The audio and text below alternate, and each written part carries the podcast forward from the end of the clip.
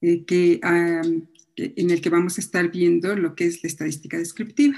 ¿okay? Em, les quería comentar que es, eh, en algunos de los temas pues vamos a estar intercalando la parte práctica. Entonces, pues eh, eh, ustedes se van a dar cuenta, o yo les voy a comentar, aparte de la parte teórica, pues estaremos viendo algún aspecto práctico con el paquete SPCS. Ok, bueno, pues vamos a iniciar.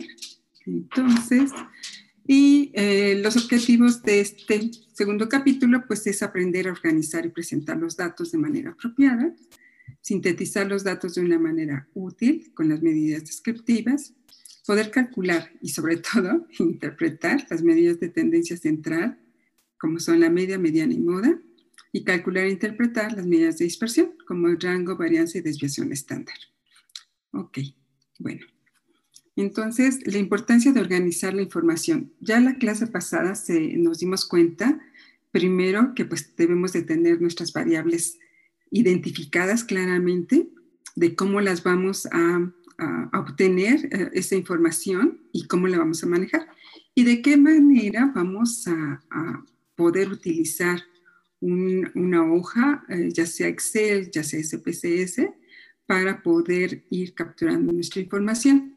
Entonces, recuerden que para el análisis una parte esencial es que nuestras variables estén lo mejor medidas posibles, es decir, que sean confiables y precisas y con validez, por supuesto. Entonces, esa es la primera parte. La segunda, bueno, eh, una vez capturada la información, la tenemos que validar, checar que efectivamente los datos que estamos poniendo son los correctos y finalmente, pues hacer nuestra base de datos. Entonces tenemos que organizar la información. En nuestra base de datos aprendimos la vez pasada que al menos en el paquete estadístico que estamos utilizando, tenemos que ir etiquetando nuestras variables. ¿A qué nos referimos con el nombre de variable? ¿Cómo la vamos a manejar? Si de manera escalar o de manera categórica. Eh, de si es manera categórica, de que tenemos que darles nombres a cada una de las categorías para que no nos perdamos, porque recuerden que tenemos que poner nuestros datos con bases numéricas. Entonces, ¿qué significa el 1? ¿Qué significa el 2? ¿Qué significa el 0? Etcétera. ¿sí? Sobre todo, insisto, cuando son variables categóricas. Bueno, entonces, en esa parte es la organización. Después de procesar datos, pues es una vez que ya tenemos nuestra base de datos, que estamos confiados en que no tenemos errores de captura, de que la información fue adecuadamente eh, considerada en esa base de datos y pues vamos a obtener información de ella. ¿Ok? Bien. Cuando tenemos nuestras frecuencias variables cuantitativas continuas, pues podemos hacer una distribución de frecuencias. Lo primero que tenemos que hacer siempre, siempre, con todas, con nuestra base de datos, el primer paso del, paso del análisis es ah, conocer qué tan frecuente se está presentando nuestra variable, cómo se está presentando. A esto le llamamos distribución de frecuencias. Entonces, en, este, en lo que vamos a ver, pues se utiliza con variables cualitativas y para cada categoría debemos considerar convertir una variable cuantitativa en una variable cualitativa ordinal o categórica. ¿Qué quiero decir? Cuando tenemos variables cualitativas, pues vemos sus frecuencias, porque ya es de acuerdo a cada categoría. Cuando tenemos variables cuantitativas, entonces la podemos manejar de esa manera versus distribución, pero también tenemos la opción de convertirla en una variable cualitativa. ¿Cómo hacemos esto? Pues eh, agrupando los datos de tal manera que nos permita ver las categorías ah, de esas frecuencias de la variable cuantitativa y transformarla en, en esa forma ordinal. Entonces quiere decir que vamos a tener más de dos grupos. O bien simplemente que sea dicotómica y con un punto de corte en nuestros datos numéricos que nos permita decir menor que y mayor que, ¿no?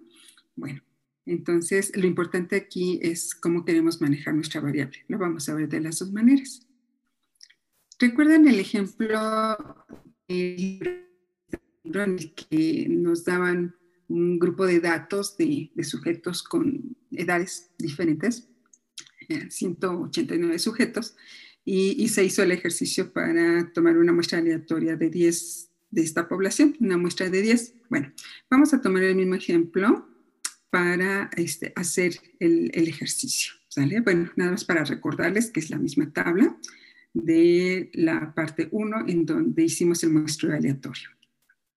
Ok. Lo primero que tenemos que hacer es un arreglo ordenado de los datos. Si se dan cuenta, en esta tabla, pues los ah, datos están como se recolectaron. El paciente 1 tenía 48 años, el paciente 2 que ingresó tenía 35, el paciente 3 46, el paciente 4 44, etc. El arreglo ordenado me permite hacer un orden numérico de valores de menor a mayor o mayor, o, de mayor a menor generalmente como que estamos acostumbrados más a hacerlo de menor a mayor, ¿no? Pues en esta tabla ya nos están presentando los datos eh, de forma ordenada. Y nos podemos dar que tiene varias ventajas. Una de ellas, justo, este, bueno, hacerlo a mano es complicado porque no, no, no sería fácil ordenar 189 datos de manera, a, pues a lápiz, ¿no? Entonces, pues con los softwares nos permiten hacer el ordenamiento de los datos de menor a mayor o viceversa, sin problema y sin temor a equivocarnos. Bueno, aquí nos dan ya un arreglo ordenado en el que vemos eh, la menor edad, 30 años, y va ascendiendo, va así como que eh, en, renglones, y finaliza con la edad mayor que fue ingresada, que es de 82 años. Entonces, estas ventajas, las ventajas que nos da tener un ordenamiento de los datos que nos permite conocer justamente los límites, cuál es el límite inferior de mis datos, el límite superior, podemos eh, tener de manera cercana ver eh, cómo se están distribuyendo, qué datos tenemos, etcétera. Entonces, bueno, es útil. Es útil si tenemos algún otro propósito para ello. Pero vamos a ver. Bueno, este es un arreglo ordenado. Estos datos agrupados, pues es una serie de datos que los podemos eh, conformar en intervalos que incluyan las observaciones correspondientes. ¿Cómo hacemos estos intervalos? O sea, ya tenemos todos los datos, pero como que así numéricamente todos, pues no nos ayuda visualmente a saber ah, con claridad estos casos. Entonces, en una distribución de frecuencias, lo que podemos hacer es formar grupos o agruparlos o hacer intervalos. Estos intervalos deben ser suficientes en número. ¿Cuántos intervalos vamos a hacer de, estas, de, toda esta cadena de datos? ¿Qué amplitud debe tener mi intervalo? Recordar que deben ser exhaustivos y mutuamente excluyentes, es decir, que cada valor solamente corresponda a uno de los subgrupos que estamos considerando. Bueno, a estos intervalos de clase, pues hay una regla general, ¿no? Nos dice que cuando tenemos una serie de datos, no debe haber, los intervalos que son aceptados van entre 5 a 15, pero 15 pues ya son muchísimos intervalos. Entonces, este, pues es una, esa es una regla general. Hay otra fórmula que es la famosa fórmula de Sturges, que nos dan una idea eh, de, de, cuántos intervalos deben ir de acuerdo a la, a, la cantidad de datos que tenemos. Y entonces dice, bueno, eh, está conformado por calcular una K, que la K va a ser igual a constantes de 1 más 3.22, el logaritmo de base 10 del tamaño de nuestra muestra eh, que estamos considerando. La amplitud se refiere, cuántos eh, valores deben estar incluidos en cada intervalo, está propuesto por la letra W y esto dice que es igual a R, que es el rango, sobre K, sobre lo que obtuvimos de la regla anterior. ¿Y qué es un rango? Pues el rango es la diferencia entre el valor mayor y el menor de nuestras observaciones. En el ejemplo que vimos de los 189 datos, la K entonces va a ser igual a 1, que son todos estos son valores constantes, 1 más 3.22, el logaritmo de base 10 de 189. El logaritmo de base 10 de 189 es igual a 2.2764618. Ese es el logaritmo de base 10 del valor 189. Y como estos son constantes, bueno, acuérdense, aquí tenemos un 1, una sumatoria 1 más 3.22 este, em, de un producto, ¿sale? Este es un producto. Entonces recuerden las reglas básicas de las matemáticas, que primero tenemos que resolver los paréntesis, ¿no? Después, en este caso, lo más complejo, que es el producto, y al final lo más simple que es la suma. Si lo hacen al revés está mal. O sea, no puedo sumar 1 más 3.22 por 2.27. No. Es 3.22 por 2.27 más 1. Entonces, primero resolvemos el paréntesis, después el producto y al final la suma. Haciéndolo de esta manera nos da un valor de 8.56. ¿Qué quiere decir? Que nos, nos, está comentando que nuestros intervalos deberían ser alrededor entre 8 y 9. La amplitud del intervalo, entonces me dice, es igual al rango sobre los intervalos. W va a ser igual a 82 menos 30, que ese es el rango, el valor más alto, y este es el valor más bajo de las edades, entre K, que es el valor que obtuvimos acá. Y esto me va a dar 52 entre 8.56 igual a 6.07. Lo cual me dice entonces que se van a requerir de 8 a 9 intervalos de clase con 6 a 7 observaciones cada uno, lo cual es solo una aproximación. O sea, esta forma es solo una aproximación. ¿Qué hacemos en la práctica realmente? En la práctica deben seleccionar los grupos que puedan ser interpretados con un valor clínico y de fácil interpretación, más que una situación estadística. Aquí me dicen nueve intervalos. Bueno, podrían ser, pero tener una amplitud de seis, entonces estaríamos diciendo de 30 a 36, de 37 a 43, de 44 a 50. Entonces eso es como que muy difícil de, de poder interpretar cuando nosotros manifestamos nuestros resultados tenemos que hacerlo de una manera más ah, simple, más lógica y que pueda fácilmente ser interpretado. Recuerden que cuando nosotros manifestamos nuestros resultados en, una tabla o en un gráfico, ellos deben hablar por sí mismos, deben ser lo suficientemente claros para decirnos qué es lo importante acerca de lo que nos quieren decir. Bueno, Tan es así entonces que en nuestras frecuencias, en nuestra tabla de frecuencias, si se fijan en la tabla 231, en esta distribución de frecuencias tomaron amplitudes de 10, prácticamente de 10 unidades, de 30 a 39 años. ¿Cuántos, ¿Cuántos intervalos tenemos? Fíjense, de 30 a 39 es 1, el de 40 es 2, el de 53, el de 60 es 4, el de 75 y el de 80 es 6 son seis intervalos de clase. Bueno, ahí sí se respetaron con, de acuerdo a la K obtenida. Lo que está ah, diferente es la amplitud. En lugar de poner seis unidades, está yendo hasta las diez unidades, de tal manera que nos permite ser muy comprensible y tener eh, decenas en, en, nuestros intervalos, de 30 a 39, 40 a 49, 50 a 59, etc. Esto es mucho más comprensible, ¿de acuerdo? Y lo que nosotros vamos a tener en cada clase, en cada intervalo de clase, pues vamos a tener la frecuencia. Acuérdense que la frecuencia es el número de veces que se repite un fenómeno o un dato o lo que estemos estudiando. En este caso, ¿cuántas personas tenemos con este rango de eh, edades? Entre 30 y 39 en este intervalo. Pues son 11 personas.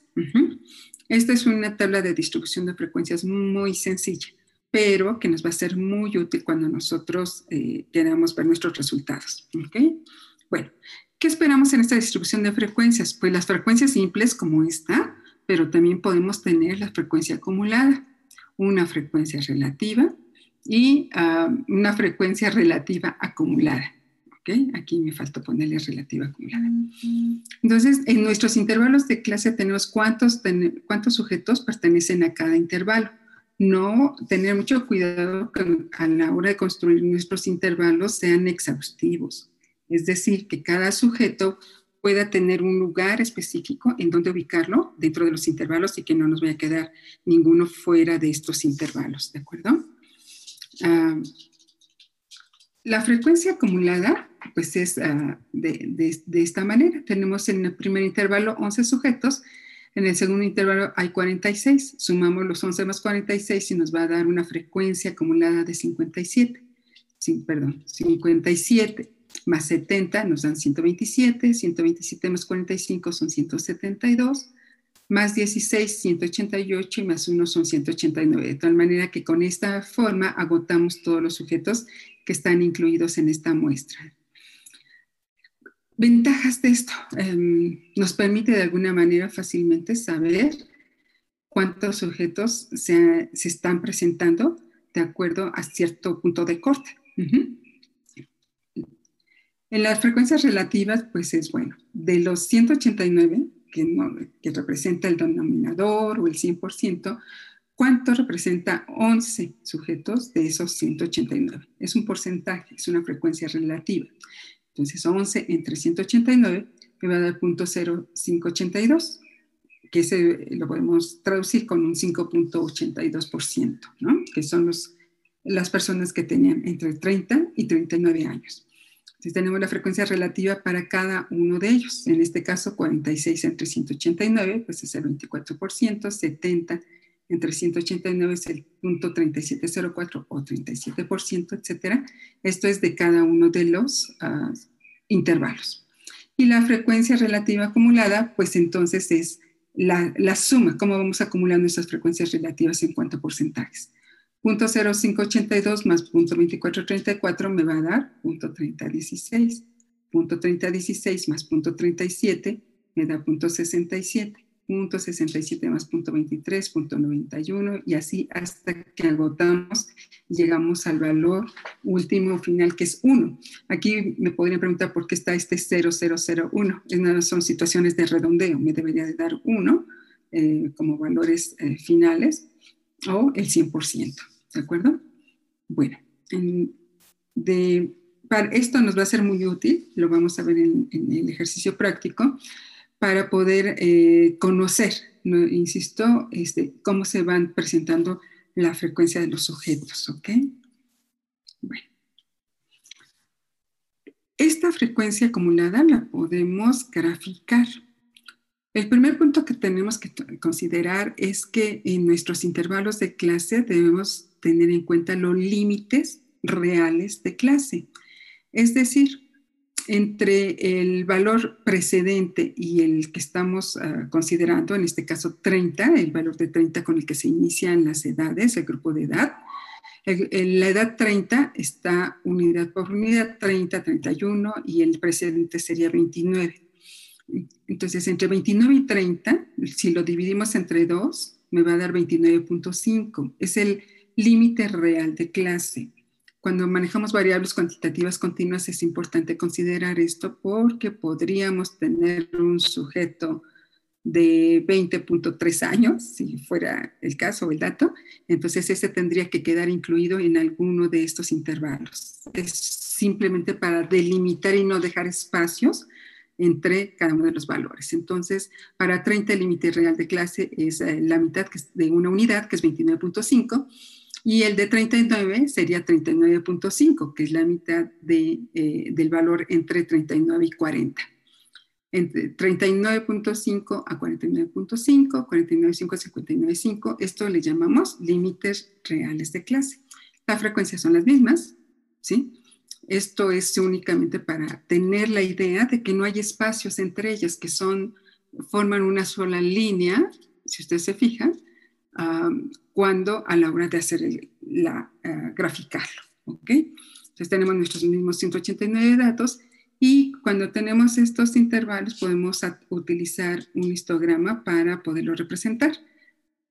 ¿Qué es lo que tenemos en el eje de las X? Los valores eh, de la variable de interés. Aquí no los convencen, ¿no? Entonces, en este caso estamos considerando la edad y si se fijan, el punto medio de cada una de las barras representa el punto eh, medio de clase, que esto está dado por el límite inferior más el límite superior de cada intervalo entre dos.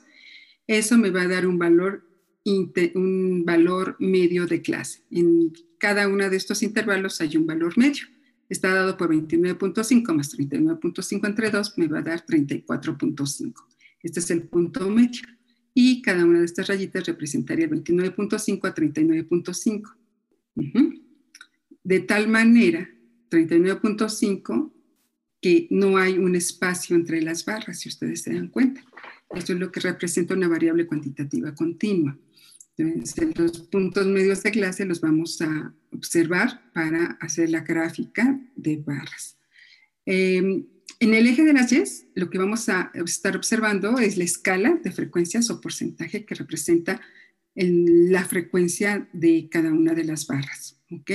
En este caso, entonces, estamos hablando de frecuencia y decimos que eh, son 11 para el primer intervalo y aquí tenemos 11.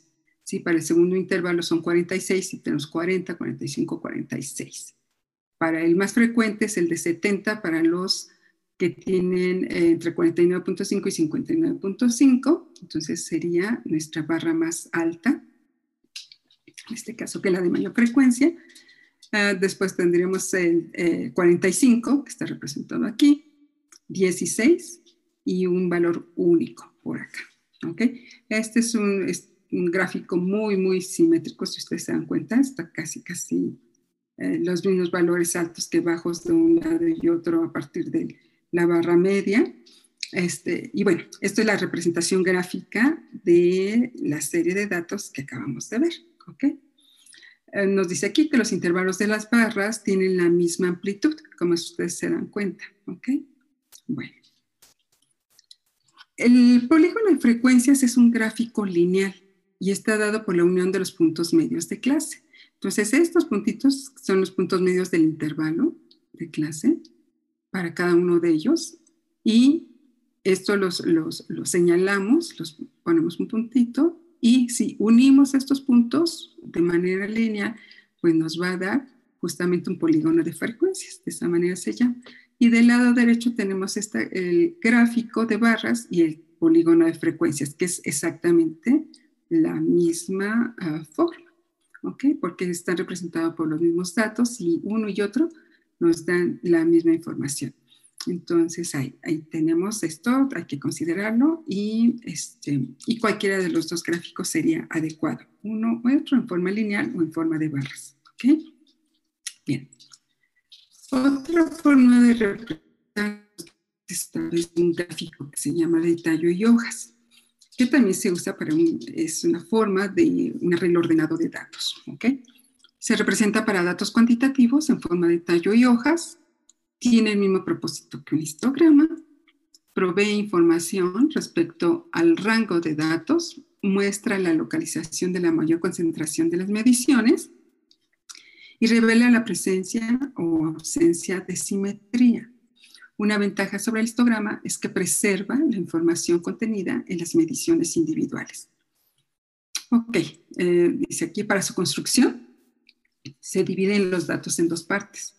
El tallo consiste en uno o más de los dígitos iniciales de la medición y la hoja está compuesta por uno o más de los dígitos remanentes. O sea, esto depende de, cuántos dígitos estamos manejando. Los troncos forman una columna ordenada de datos de menor a mayor. Entonces, fíjense, este es el tronco y estas son las hojitas. El tronco está representado en este caso por el primer dígito. El primer dato que teníamos era 30, si lo recuerdan. Entonces, eh, las unidades están dadas en el tronco, que es el 3. Y, eh, perdón, las decenas, en este caso las decenas el 3 que es las decenas y el 0 que es la unidad sería nuestra hoja. Las unidades son las hojas y las decenas serían lo que conforman el tronco. El primer dato que observamos es el 30, el segundo dato es el 34, el 35, el 37, 37 se repite dos veces, el 38 se repite cuatro veces y el 39 se repite dos veces. Entonces, fíjense aquí cómo se preservan los valores eh, este, tal cual, ¿no? Entonces, aquí podemos saber eh, que son 11 la frecuencia de este intervalo de clase, pero además conocemos específicamente qué valores son los que están dados en este intervalo. Entonces, sabemos que tenemos cuatro sujetos con 38 años, por ejemplo, ¿no?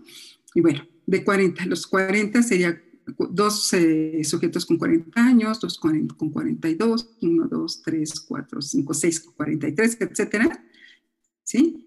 Eh, y aquí nos lo representan uno a uno. Entonces aquí teníamos 70 y aquí teníamos 40 y, 30, 40 y aquí 41, creo. Y al final solamente teníamos un sujeto. Esta es la información que nos da un gráfico de tallo y hojas. Dense cuenta que además nos permite ver así como que de manera lateral cierta simetría, ya que aquí observamos estas cantidades de datos similares aquí entre estos dos renglones similares y uno más alto para el centro. Entonces, eh, da esas ventajas. La verdad, yo no veo que sea tan utilizado en la práctica. Es más bien como, ah, como una parte exploratoria de los datos. Eh, no es eh, muy común que se presenten este tipo de gráficos en, los artículos o en nuestras ah, presentaciones, ¿no? Pero bueno, también para que lo conozcan y, y posiblemente le encuentren una mayor utilidad. Ok, entonces los troncos forman la columna ordenada de datos y dijimos que los renglones contienen las hojas ordenadas y enlistadas a la derecha de los respectivos troncos, lo que acabamos de ver. Ok, bueno, este es el, famoso gráfico de Tayuyucas. Ok, bueno, pues vamos a, empezar a ver eh, algo son sencillos, pero, pero, pero, pero son de lo que más vamos a estar utilizando en estadística medidas de tendencia central y medidas de dispersión. Eh, sabemos que las medidas de tendencia central pues, es una medida descriptiva calculada de los datos de una muestra y lo cual se va a denominar como estadístico. Los estadísticos, bueno, primero vamos a ver que los estadísticos se denominan con letras latinas, una S, una X, etcétera, y una medida descriptiva calculada a partir de los datos de una población es llamada parámetro.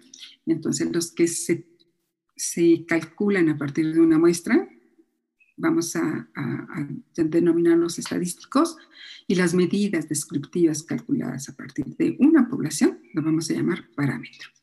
Los parámetros se denominan con letras griegas. Y ahí les puse, bueno, el alfabeto griego solo para recordar, porque vamos a utilizar algunas, algunas de ellas como muy, muy, muy constantes, entonces para conocerlas, ¿no? Después ya veremos eh, alfa, ¿no? Alfa en minúscula.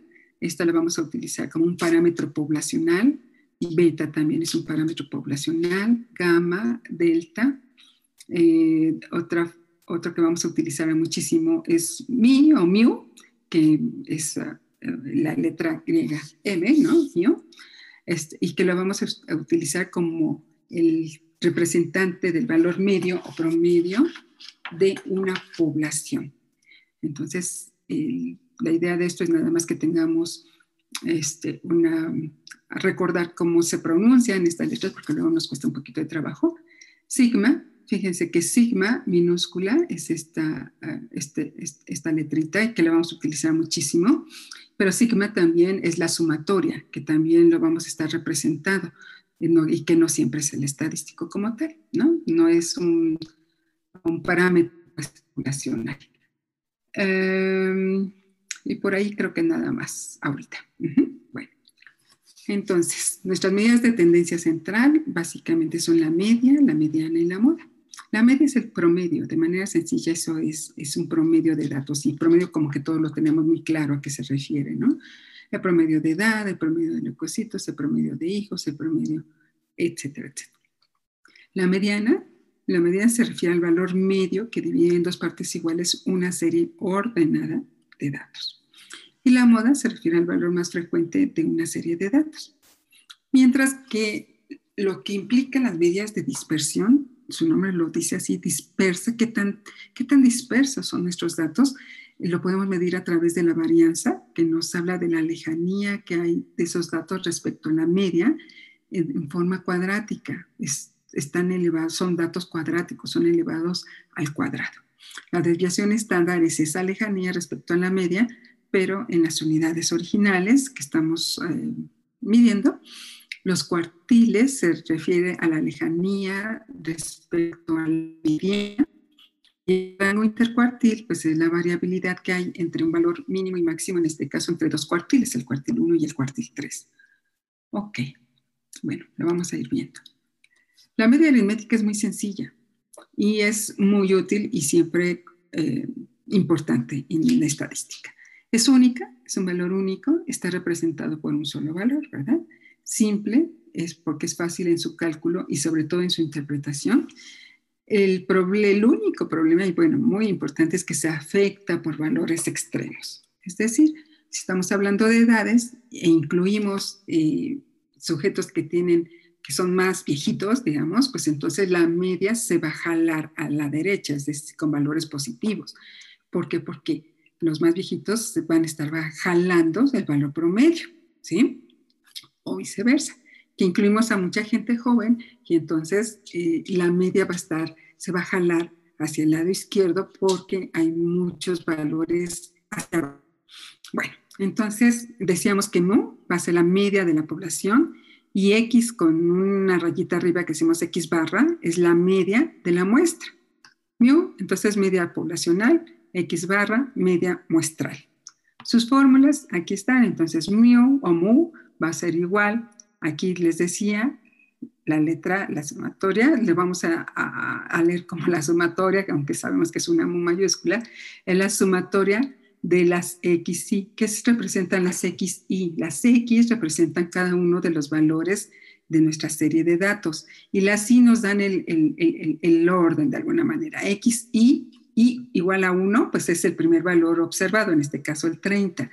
El X subíndice 2, pues nos estaría eh, hablando del valor observado, eh, del segundo valor observado, que es el 32, creo, 34, no importa. Entonces, cada una de las X representa a la, a unidad de, de, estudio, de la unidad de esa muestra, y aquí nos especifican, este subíndice dice la sumatoria desde que I vale 1, o sea, desde el primer valor observado, hasta N, donde termina la población.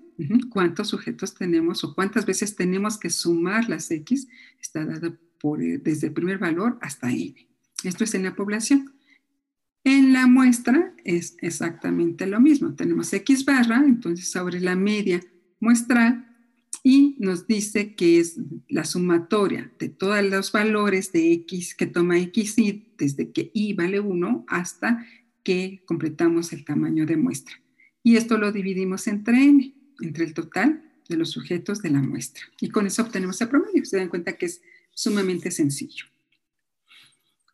Entonces, de nuestra famosa tabla eh, de 189 sujetos, si nosotros queremos obtener la media de las edades, pues vamos viendo cada una de ellas, 48, 35 más 46, más, más, más, más 73, más 66, hasta que estos tres puntitos nos indican que hasta que completemos el total, ¿no?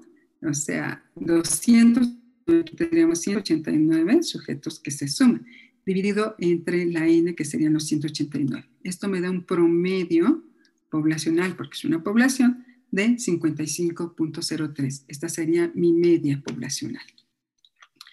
La media de la muestra, entonces nos dice acá, este, recordando que, que, se utilizó una tabla de números aleatorios para seleccionar a 10 sujetos de esa población de 189, en donde X1 era el sujeto con 43 años, el sujeto 2 tenía 66 años, el sujeto X3, subíndice 3, 61, 64, 65, 38, 57, 50.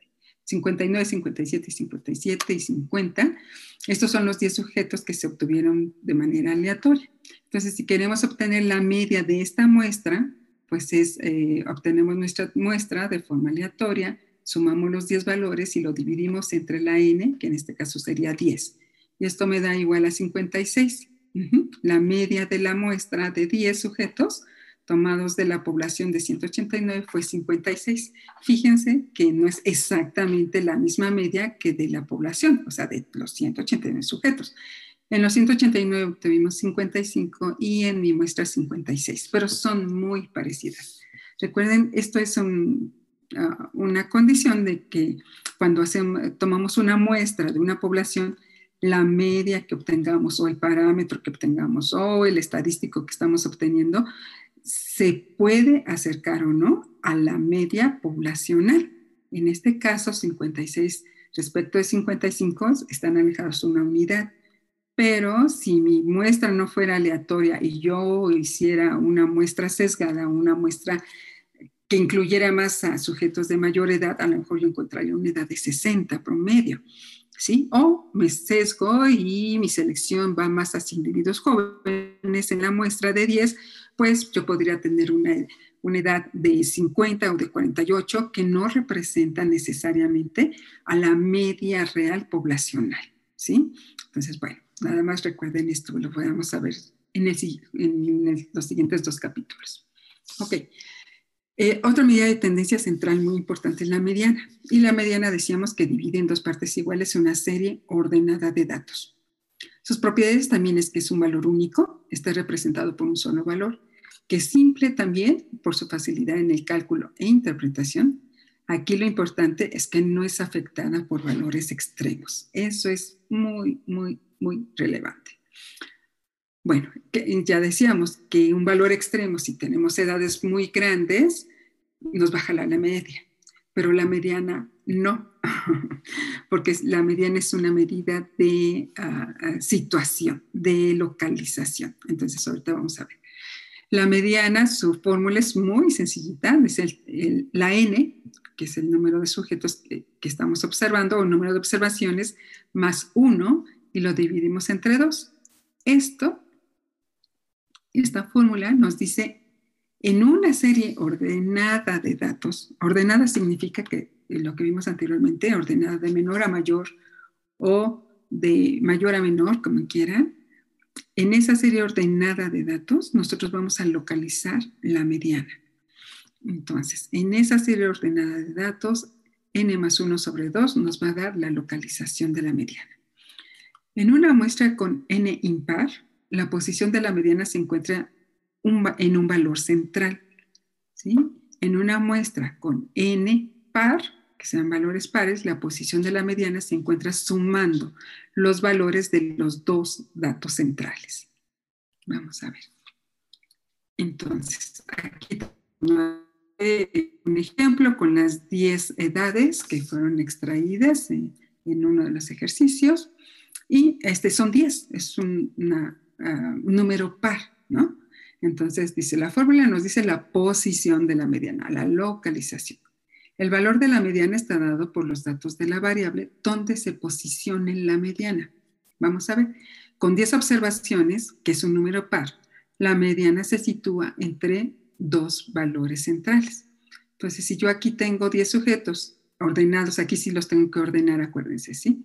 23 años el más el de menor edad, 28, 28, se repite dos veces el 28, pues 31, 32, 34, 37, 42, 50, 51. Si le diéramos un número, este sería el número 1, este sería el número 2, el 3, el 4, el 5, el 6, 7, 8, 9 y 10. ¿Ok?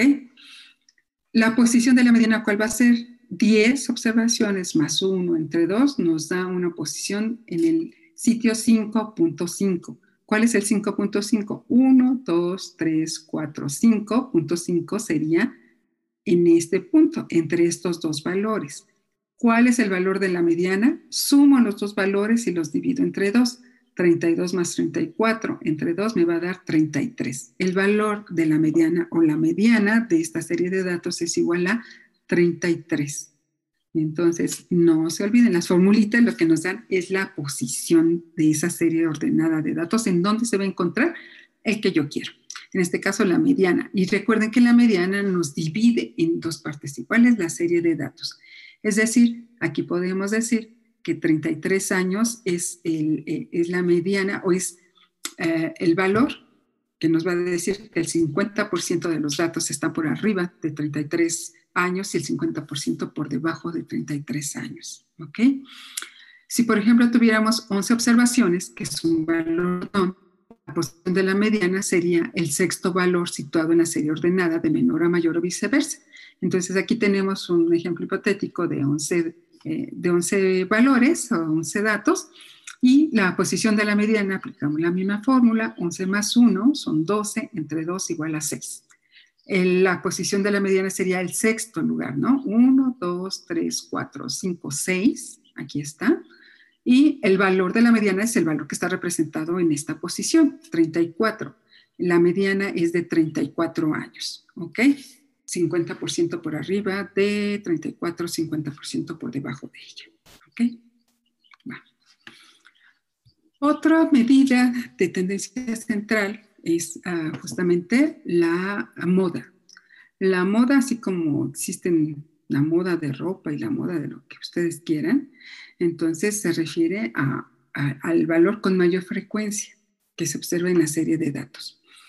Eh, aquí en este caso las modas puede haber más de un valor modal, es decir, ah, puede haber más de una ah, moda cuando no es, este, cuando encontramos varias este, curvitas dentro de una curva, digamos, ¿no?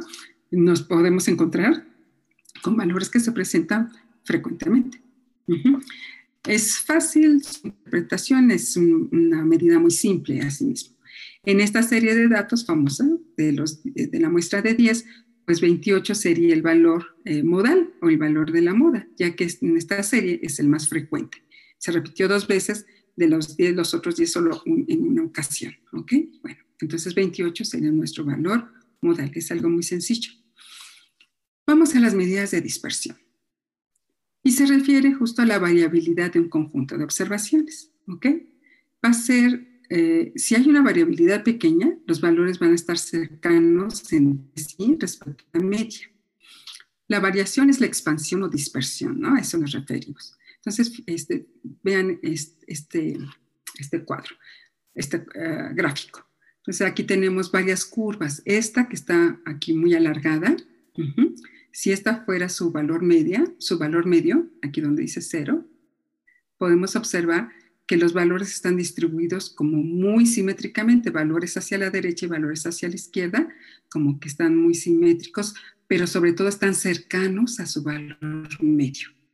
¿Sí? Entonces pueden estar muy cercanos y esto nos habla de la dispersión de los datos y esa dispersión la vamos a traducir en, ah, en su Ah, desviación estándar o en su varianza.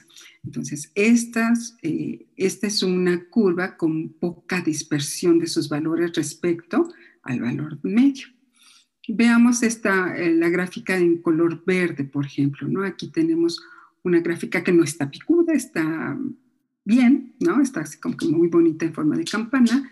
Los valores, eh, tanto hacia la derecha como a la izquierda, están alejados de la misma manera respecto a su valor promedio y está como muy bonita esa gráfica, ¿no?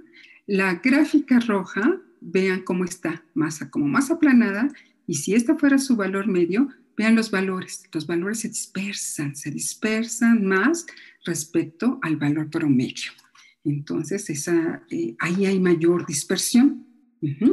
Y esta naranja, todavía más. La media si se fijan, la media aquí de esta naranja, de esta roja y de esta azul son las mismas, pero sus dispersiones son muy diferentes. La dispersión del gráfico azul es muy pequeña, la dispersión del gráfico rojo es eh, bastante considerable y no se diga la dispersión de esta curva naranja, donde los valores respecto a su media se alejan mucho, aunque de manera simétrica tanto los valores positivos como los valores negativos en la misma magnitud, pero se dispersan mucho respecto a su valor promedio. Esto es muy interesante, chicos. ¿Por qué? Porque aún teniendo medias iguales, como es este ejemplo de aquí, pueden ser distribuciones diferentes, hablando estadísticamente, debido a su dispersión. Ojo con eso. Ok, bueno. Entonces, otra, eh, una, la primera medida de dispersión, que ya me adelanto un poquito, pues sería el rango, y el rango es la diferencia que existe entre el valor más extremo, superior, y el valor extremo inferior. En este caso, el rango aquí, el 61 es el valor máximo de esta serie de datos y el 23 es el valor mínimo de esta serie de datos. Entonces, 61 menos 23 pues nos va a dar 38. Ese es el rango de valores en los que se encuentran estos datos. Hay una distancia de 38 entre el máximo y el mínimo, eh, que nos eh, va a, dar solamente una información descriptiva. ¿Ok? Bueno, ¿qué es la varianza? La varianza, pues es, decíamos que es una medida de dispersión cuadrática o elevada al cuadrado en función del esparcimiento de los valores alrededor de su media. Por eso se, se denomina con delta, ¿no? Delta al cuadrado, ¿sí? Este, que más bien, ah, bueno, aquí está con delta, pero es realmente lo que manejamos generalmente sigma, este, eh, eh, la, la, letra griega sigma, ¿no? Que es como más redondita. Pero bueno, Ahorita lo vamos, lo vamos a estar observando en otras. Y con la S, S latina, al cuadrado para una muestra y para una población. Entonces, la varianza es una medición elevada al cuadrado. Y aquí nos dice, bueno, va a ser igual a la suma, recordemos que esto es una suma, ¿de qué? De cada uno, de la diferencia, fíjense, de la diferencia elevada al cuadrado, de cada uno de los valores de nuestra serie de datos respecto a su media. ¿sí? Esta expresión nos está diciendo cuánto se aleja este valor respecto a su media. ¿Ok? El 30, que tanto se aleja del 50, que fue el valor por medio de las edades. El 42, la edad de 42 años, cuánto se aleja del 50. la edad de 65 años, cuánto se aleja del promedio que fue de 50. Entonces es una diferencia de cada uno de esos valores respecto a su media. Esas diferencias están aquí elevadas al cuadrado. Fíjense, eso es muy interesante. Me voy a regresar un poquito a este gráfico. Esta línea verde. Si tenemos si tenemos valores a la derecha y valores a la izquierda, decimos que estos son valores positivos y estos son valores negativos. Si yo sumo valores positivos de la misma magnitud, perdón, que un valor negativo, es decir, un más 2 y un menos 2, ¿cuánto me da? Algebraicamente es igual a 0. Más 2 y menos 2 sería igual a 0. Más 3 y menos 3 y menos 3 sería igual a 0. Entonces, es cuando yo hago esas, cuando yo hago, perdón, dije la suma, pero también las diferencias, si yo sumo más 3 y le resto menos 3, perdón, esto me estaba confundiendo, más 3 y menos 3, entonces ahí es 0. Si yo sumo, si otra vez, la diferencia entre menos 2 y más 2, pues va a ser 0. Entonces, estas diferencias que se dan aquí, si yo nada más hago las diferencias de los valores positivos y negativos, siempre me daría 0.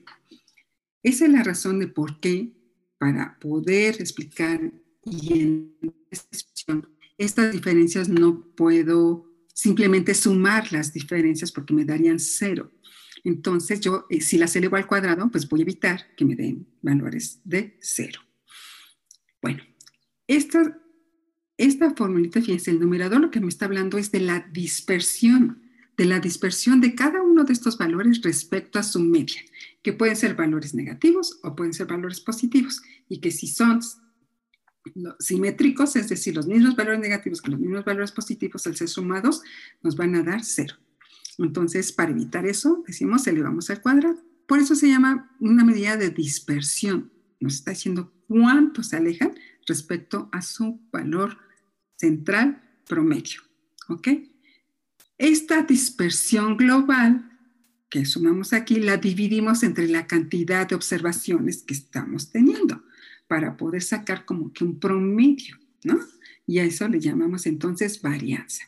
Pero recuerden que la varianza entonces es una medida cuadrática de la dispersión. ¿Ok? Esto lo vamos a utilizar como varianza poblacional y la de la una muestra con S al cuadrado. Pero que es exactamente lo mismo. ¿sí? X y que aquí nos faltaría una Y, son cada una de las observaciones, cuánto se aleja de su media de la muestra sumadas todas las diferencias elevadas al cuadrado, para que no nos dé cero. Y esto lo vamos a dividir entre n menos 1. Bueno, sí, bueno, porque en la otra vimos que en la varianza muestral era sobre n y ahora aquí n menos 1. Ese es un, digo yo, como un enigma de la estadística, porque n menos 1 nos eh, dicen que en una muestra se refiere a los grados de libertad. Ah, en una muestra, eh, si nosotros tenemos una cantidad de valores ah, y conocemos cuánto equivalen todos ellos, si dejamos de conocer uno, podríamos saber cuánto vale, eh, eh, cuál es el valor de ese número si conocemos el todo. Es una, una, forma de ajuste cuando manejamos muestras, yo les podría decir de esa manera, ¿no? Para eso se utilizan los grados de libertad. Ahora, lo curioso es que en muchos de los ejemplos del libro y en muchos libros de estadística, a veces ponen n-1 y a veces no, aunque estemos hablando de muestras. Entonces, ah, no me pregunten por qué sí y por qué no. Eso sí, no podría responderles, pero este, la teoría nos dice que deberíamos restarle eh, uno, un valor 1, para este, darle sentido a estos grados de libertad cuando manejamos muestras. ¿Ok? Bueno. Ok. Eh, ¿Cómo obtenemos entonces nuestra varianza muestral ¿sí? de esta serie de datos, que son nada más 10? Esto es solamente para ejemplificarlo. Nuestro eh, promedio de edad en, estas, en, esta, en este ejemplo fue de 36.6 cada uno de los valores, x y 42 menos la x barra, que en este caso es 36.6, vamos a ver cuánto se aleja 42 de 36.6 y lo vamos a elevar al cuadrado. Y le vamos a sumar el del siguiente valor, el de la siguiente y.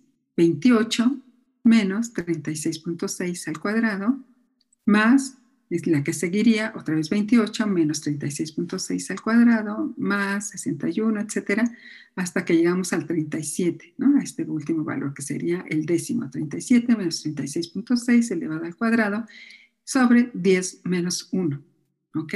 Grados de libertad. Esto me daría una varianza de 132.93, es la dispersión promedio que existe en esta serie de datos respecto a su media, pero elevada al cuadrado. Recuérdenlo, es un valor cuadrático, ¿ok? Y perdón, ¿por qué insisto en esto de que es un valor cuadrático? Porque su interpretación no es tan fácil, ¿no? Decimos, es un valor alto, 132.93, pero como que no me queda así como muy claro a la hora de interpretarlo. La forma de interpretarlo de manera muy, muy, muy sencilla es realizando la desviación estándar. La desviación estándar también es una medida de dispersión, ¿sí? Decimos que es eh, una medida de dispersión de los datos alrededor de su media y equivale a la raíz cuadrada de la varianza. ¿Qué hacemos con la desviación estándar? Como elevamos al cuadrado en la varianza para evitar tener cero, entonces, ya cuando tenemos el resultado total, lo regresamos, le quitamos, le, sacamos raíz cuadrada a ese, a ese valor que elevamos al cuadrado, a esa potencia que hicimos, para darle los valores originales. Es lo que estamos haciendo cuando calculamos una desviación estándar. Es una medida de dispersión que tanto se aleja respecto a la media, pero ya con los valores originales. Si estamos hablando de años, pues entonces nos va a decir cuántos años se alejan respecto a su media. Fíjense. Bueno, entonces, eh, la desviación estándar, esto es sigma, este, a lo mejor la otra letra es sigma también, pero parece como una delta. Este, pero el, símbolo que más vamos a, a observar en los textos de estadística es sigma minúscula que nos habla de un parámetro poblacional, es una dispersión poblacional. Entonces, sacarle raíz cuadrada a la varianza o al parámetro poblacional de la varianza, pues va a ser la misma fórmula de la varianza, pero le sacamos raíz cuadrada. ¿Ok?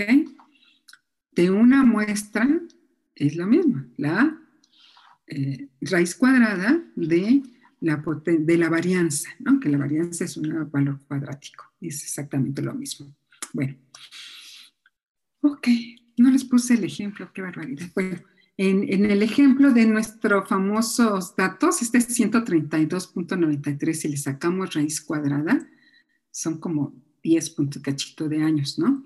Entonces, esto me está diciendo que, se alejan 10 años respecto a su media. ¿Sí? Pero en 132.93 no son años, bueno, son años al cuadrado, ¿no? Entonces es un, poquito más difícil de, interpretar. Pero con la desviación estándar, pues ya podemos utilizar las unidades de la variable que estamos manejando. Ok, bueno. Otro concepto es, eh, de una distribución de datos es el sesgo. Y decíamos que las distribuciones de datos pueden ser simétricas, como esta que está muy bonita. ¿Y qué significa simetría? Que si hiciéramos aquí un doblez, estaríamos exactamente la, en forma de espejo. Los mismos datos de la derecha son los mismos de datos de la izquierda en forma de espejos. Esto es, hablamos de simetría. Pero hay otras formas que no son tan simétricas que tienen una, una cola más larga, que puede estar a la derecha, o una cola más larga, que puede estar en el sentido contrario. ¿sí? El sesgo es una distribución asimétrica, esto es asimetría, que puede ser derecha o izquierda de acuerdo a cómo se encuentra la mayor frecuencia de datos. Entonces, hay una fórmula para calcular el sesgo. ¿Por qué es importante calcular el sesgo? Porque nos va a permitir tomar en consideración que si tenemos una población sesgada, pues nos restringe el uso de estadísticos paramétricos. La estadística paramétrica está basada justamente en los parámetros poblacionales de la MU o de la media poblacional y de sigma al cuadrado para la varianza poblacional o de sigma, que es uh, la, la, desviación estándar poblacional. ¿okay? Cuando tenemos eh, distribuciones de datos asimétricas, pues nos eh, conflictúa un poco el uso de estas medidas. Si tenemos distribuciones simétricas, genial, ya podemos con toda la confianza del mundo utilizar estadísticos paramétricos. Ok, entonces el sesgo tiene esta fórmula que se ve como muy complicada, pero si se fijan, eh, nos, nos, da como que la, la, la cantidad de cuánto se están alejando respecto a su media, igual que acá este, pero elevadas al cupo. Entonces, como que no dice como que en tres eh, pasos más, que tanto está el sesgo hacia la derecha o hacia la izquierda. Bueno, no se preocupen tanto por la fórmula, pero sí para interpretarla, porque sí va a ser el sesgo como el Entonces decíamos que el sesgo es una distribución asimétrica y aquí vemos los ejemplos, ¿no? Aquí no hay sesgo en este grafiquito, está muy simétrico los valores. Fíjense, la mediana, la media y la moda son iguales. El valor 8 va a ser eh, para la media, la mediana y la moda son exactamente iguales. Un sesgo a la derecha nos dice que tenemos un valor, fíjense, el sesgo, la mayor eh, frecuencia de datos este, va a estar a va a haber un mayor número de, datos hacia la derecha y nos va a colocar a la mediana y a la moda a la izquierda de la media, o sea, va a ser valores más bajos que la media. Mientras que un sesgo a la izquierda, los valores de la mediana y la moda van a ser más altos que su media, ¿no? En lugar de ser exactamente o alrededor de la media, pues se van a distribuir más hacia el lado ah, izquierdo para un sesgo derecho o a la derecha cuando tenemos un sesgo izquierdo. Bueno, cuando aplicamos esta fórmula podemos obtener valores iguales a cero y entonces hablamos que no hay sesgo. Si es mayor de cero, el sesgo es positivo y si es menor de cero, el sesgo es negativo. ¿sí? O es sesgo izquierdo y sesgo derecho. Mayor de cero nos va a dar un sesgo a la derecha. ¿Ok? Bueno, podemos de aquí deducir que el sesgo nos va a ser útil para saber si tenemos una distribución simétrica o no. ¿Ok? Para eso nos va a servir. Y por otro lado tenemos la curtosis.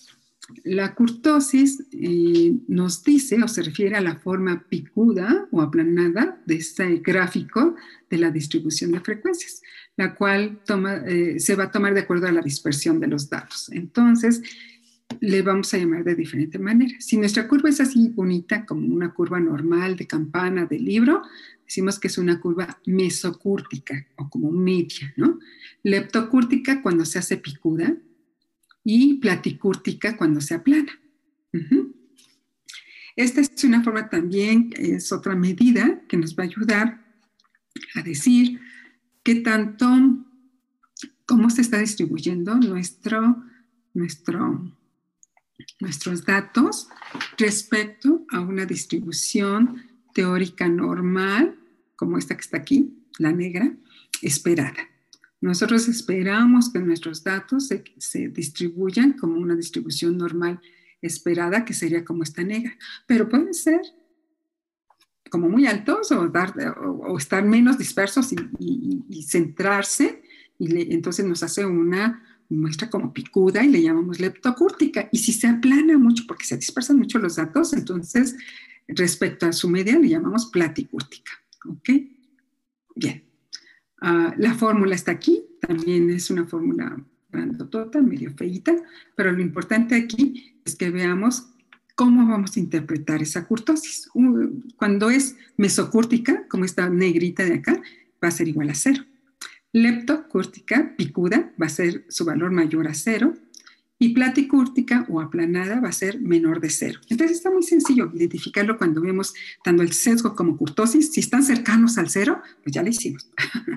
Quiere decir que están como muy bonitas, este, nuestros datos se están distribuyendo como una campana. ¿Ok? Entonces acuérdense, si se alejan del cero, estamos en problemas. Puede ser que si se aleja de manera negativa, se esté aplanando o si se aleja de manera positiva, se esté haciendo una forma picuda. ¿Ok? Va. Bueno, otro concepto es el famoso coeficiente de variación que nos va a permitir comparar la dispersión de dos conjuntos de datos. Aquí ah, decíamos que a veces las variables pueden ser medidas en diferentes unidades o en diferentes condiciones, o sea, una muestra de adultos y una muestra de niños, que es el ejemplo que tenemos aquí. Y esto nos va a permitir comparar sus dispersiones eh, este, de forma más objetiva cuando eh, este, podemos tener, de acuerdo a este ejemplo, aparentemente la misma dispersión. Su desviación estándar es de 10 para esta muestra y de 10 para esta muestra. Sin embargo, queremos saber, pero sabemos que esta muestra está hablando de adultos, porque su edad promedio es de 25 años y aquí estamos hablando de jóvenes, jovencitos, su edad promedio de 11 años. Entonces, ¿cómo vamos a comparar adultos con niños prácticamente? Entonces, este, eh, vamos a ver si su variabilidad en el peso es realmente la misma. Para eso nos va a servir. O si queremos, uh, en un momento dado, estamos hablando del el peso en libras y aquí en kilos, ¿sí? Entonces, eso, este, este, este estadístico nos permite hacer esas comparaciones, ¿ok? Eh, y se llama coeficiente de variación. Y se calcula muy sencillo, desviación estándar sobre promedio por 100. y, eh, insisto, nos va a servir para comparar. Entonces, en esta muestra tenemos adultos, en esta niños, su peso medio fue de 145 libras, el promedio de 80 libras, su desviación estándar de 10, 145 más menos 10 y 80 más menos 10. Si yo saco el coeficiente de variación para cada uno de ellos, entonces estoy hablando de desviación estándar, 10, entre su valor promedio, 145 de peso por 100, y esto me da 6.9%, que es diferente a esta. Y el coeficiente de variación para la muestra 2, ahora aquí tengo el 10, que es la desviación estándar, entre su promedio, que son las 80 libras por 100, y esto me dice que su dispersión es de 12.5, casi es el doble de esta. Bueno, un poquito menos del doble. Pero ahí se dan cuenta que la, variación es diferente en uno y otro. Nos sirve cuando tenemos dos métodos o estamos validando dos métodos para dos equipos este, que deberían medir lo mismo, pero tienen, eh, se están utilizando diferentes unidades de medición. Bueno, para eso sirve el coeficiente de variación, ¿ok? Va. Otra medida, chicos, descriptivos, percentiles y cuartiles, que parecerían muy sencillos, pero son, no saben la gran utilidad que tienen. Bueno, ¿cuándo va a ser su mayor utilidad eh, o, cuándo vamos a utilizar estos, la mediana, que es una medida de posición, cuartiles y percentiles son medidas de posición, ¿Cuándo los vamos a utilizar? Cuando no tenemos distribuciones bonitas, como las distribuciones que acabamos de ver, eh, que sean simétricas. Si tenemos mucha simetría, no podemos utilizar ese tipo de mediciones. ¿Por qué? Porque decimos que la media se jala. La media eh, puede no estar representando realmente a nuestros datos. ¿Por qué? Porque está jalada por los valores extremos. Sin embargo, las medidas de posición, como es la mediana, los cuartiles y percentiles, o deciles también, no se, eh, no son afectados por estos valores extremos y por eso son tan útiles. ¿Ok? Bueno, entonces decimos que son parámetros de localización. Lo primero, primero, primero que debemos de hacer para su uso es ordenar nuestros datos, insisto, de menor a mayor o mayor a menor, no importa, pero ordenamos nuestros datos, ¿ok? Y una vez que están ordenados, entonces podemos tener nuestros datos y decimos en esta rayita roja que están representados todos los datos. Vamos a suponer que son 100 sujetos, ¿sí? Para hacerlo sencillo. Entonces, eh, el cuartil 1, cuartil es un cuarto, es una cuarta parte, es el 25% de los datos, ¿ok? El cuartil 2 está representado la mediana, porque nos deja el 50% de un lado y 50% del otro. Entonces, el cuartil 2 es la mediana. El cuartil 3 nos, nos divide eh, en otra cuarta parte. Entonces, esta serie de datos la estamos dividiendo en cuatro partes. Una, dos, tres y cuatro partes iguales. La parte que divide a, la mitad es mi mediana o el equivalente al cuartil 2 la parte que divide la primera cuarta parte de valores bajos, pues es el cuartil 1. Y la que divide de los valores eh, del 75% respecto al 25% restantes de los valores altos es el cuartil 3. ¿Ok? Entonces tenemos el primero, el segundo y el tercer cuartil. Entre cuartil 1 y cuartil 3 decimos que está el rango intercuartil. Son los valores que se encuentran en el 50% de, dejando el otro 50% de valores muy bajos o muy altos. Estos son como que los valores medios, ¿no? Entre el cuartil 1 y el cuartil 3. Ok. ¿Cómo obtenemos el cuartil 1? Fíjense, es muy facilito. Como vimos la mediana, ¿se acuerdan? Pues es muy parecido. Cuartil 1 va a ser igual a n más 1, ahora lo dividimos entre 4, que es la, uh, la 25 parte, eh, observación ordenada. El cuartil 2, n más 1 sobre 2, que es eh, esta misma observa, el, lugar décimo observado en esta serie ordenada y el cuartil 3, pues 3 por n más 1 sobre 4, porque estamos dividiendo las cuatro, estamos tomando tres cuartas partes de, nuestro, de nuestras observaciones. Nuestras tres cuartas partes sería el cuartil 3 y este, eso nos da posición, acuérdense. ¿Cómo tenemos los valores? Igualitito que lo que hicimos anteriormente. Me dice dónde están localizados y dónde esté localizado este valor es el que vamos a tomar en el cuartil 1 como el valor que representa esta serie de datos para el cuartil 1, si son para o no, o está entre dos valores.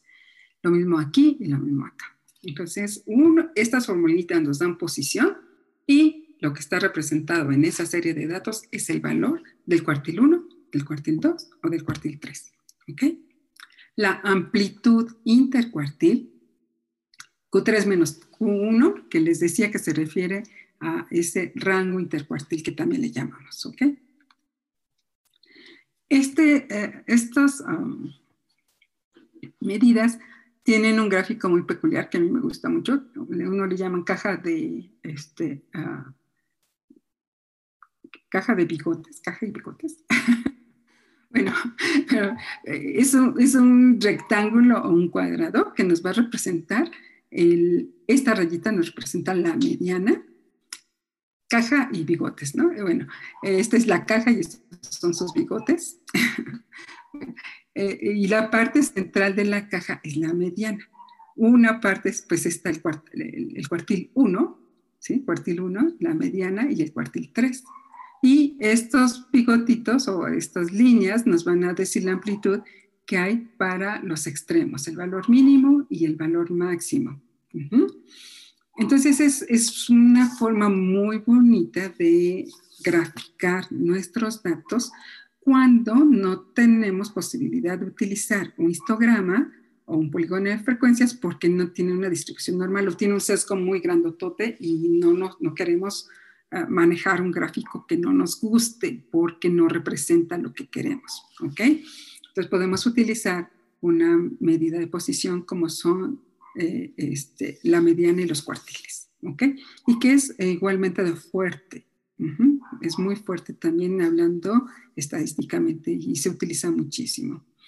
Bueno, entonces esta es otra, otra forma, este, bueno, es lo mismo, está nuestra cajita, están nuestros bigotes, pero, pero a veces eh, tenemos valores atípicos, que es un valor atípico, es un valor sumamente extremo, que sale, fuera de los valores esperados. El valor esperado aquí se calcula como el límite superior, que es igual al cuartil 3, más el rango intercuartil por 1.5, es como se saca este, este esta línea del límite superior y el límite inferior se, eh, se, obtiene el cuartil 1 menos el rango intercuartil por 1.5 y nos da este límite inferior. Pero si hubiera valores que están fuera de estos valores esperados mínimo y máximo, nos los van a señalar con un puntito, con un circulito. Nos dicen este es un valor atípico o no esperado. ¿De acuerdo? Bueno, porque eso lo van a ver también con cierta frecuencia. Ok. Percentiles. Uno de esos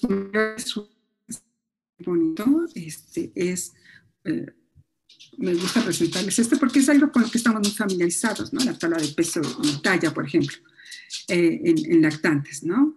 Eh, ¿cómo, hacemos, ¿Cómo se hacen estas tablas percentilares? Ya dijimos que la percentila es una medida de posición.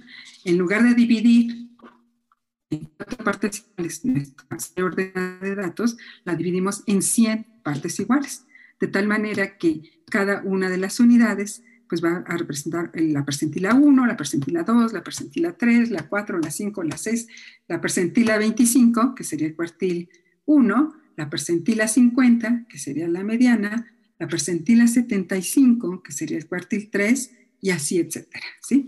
Es, es bonito porque ah, nos da 100 valores ¿no? a estar representados. ¿Cómo se hacen estos famosos grafiquitos? Entonces dice aquí cero, ¿no? Edad en meses, esto es el nacimiento y no es el peso en niñas. Bueno, y aquí tenemos oh, uno, dos, tres, cuatro, cinco, cinco gráficos, ¿no? Si, no sé si alcancen a ver, pero aquí dice tres. Este es el, el gráfico, el, más, el de más abajo, en la percentila 3. El que sigue es la percentila, 15, la percentila 50 en negro, la percentila 85 en rojo y la percentila 87 en rojo. ¿Qué quiere decir? Entonces, la percentila 5 nos está diciendo cuál es el peso que alcanzaron el 5% de los niños en valores bajos. ¿sí? este, yo tomo 100 niños que recién nacidos, que hayan sido um, eh, partos normales, que hayan sido este, eh, recién nacidos, que no hubo complicaciones en el embarazo, lo más normal que pueda ser. Y si esos 100 niños, entonces yo distribuyo, anoto los pesos de cada uno, yo voy a tener una distribución de pesos. Unos van a pesar menos y otros van a pesar más. ¿sí? Esos 100 datos los voy a dividir, les voy a dar voy a calcular sus percentiles, que si son 100 niños, pues cada uno representaría una percentila de acuerdo a, sus, a, su ordenamiento de datos de menor a mayor. Entonces, eh, cuando yo esta línea este, negra, me está diciendo que el 50% de los niños tuvieron un peso de poco más de 3 kilos de peso, 300, bueno, no está así tan, tan clarito, pero bueno, como 3 kilos 100 gramos, que ese fue la percentila 50 quiere decir que el 50% de los niños tuvieron menos de 3, 3 kilos 100 gramos y el 50% lo tuvieron más alto eh, después de los 3 kilos 100 gramos. ¿Ok?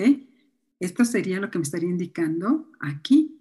O que en la percentil 85, un 15% tienen peso de más de 3,800, por aquí más o menos le calculo, ¿no? Es un cálculo, porque no alcanzo a ver muy bien el gráfico.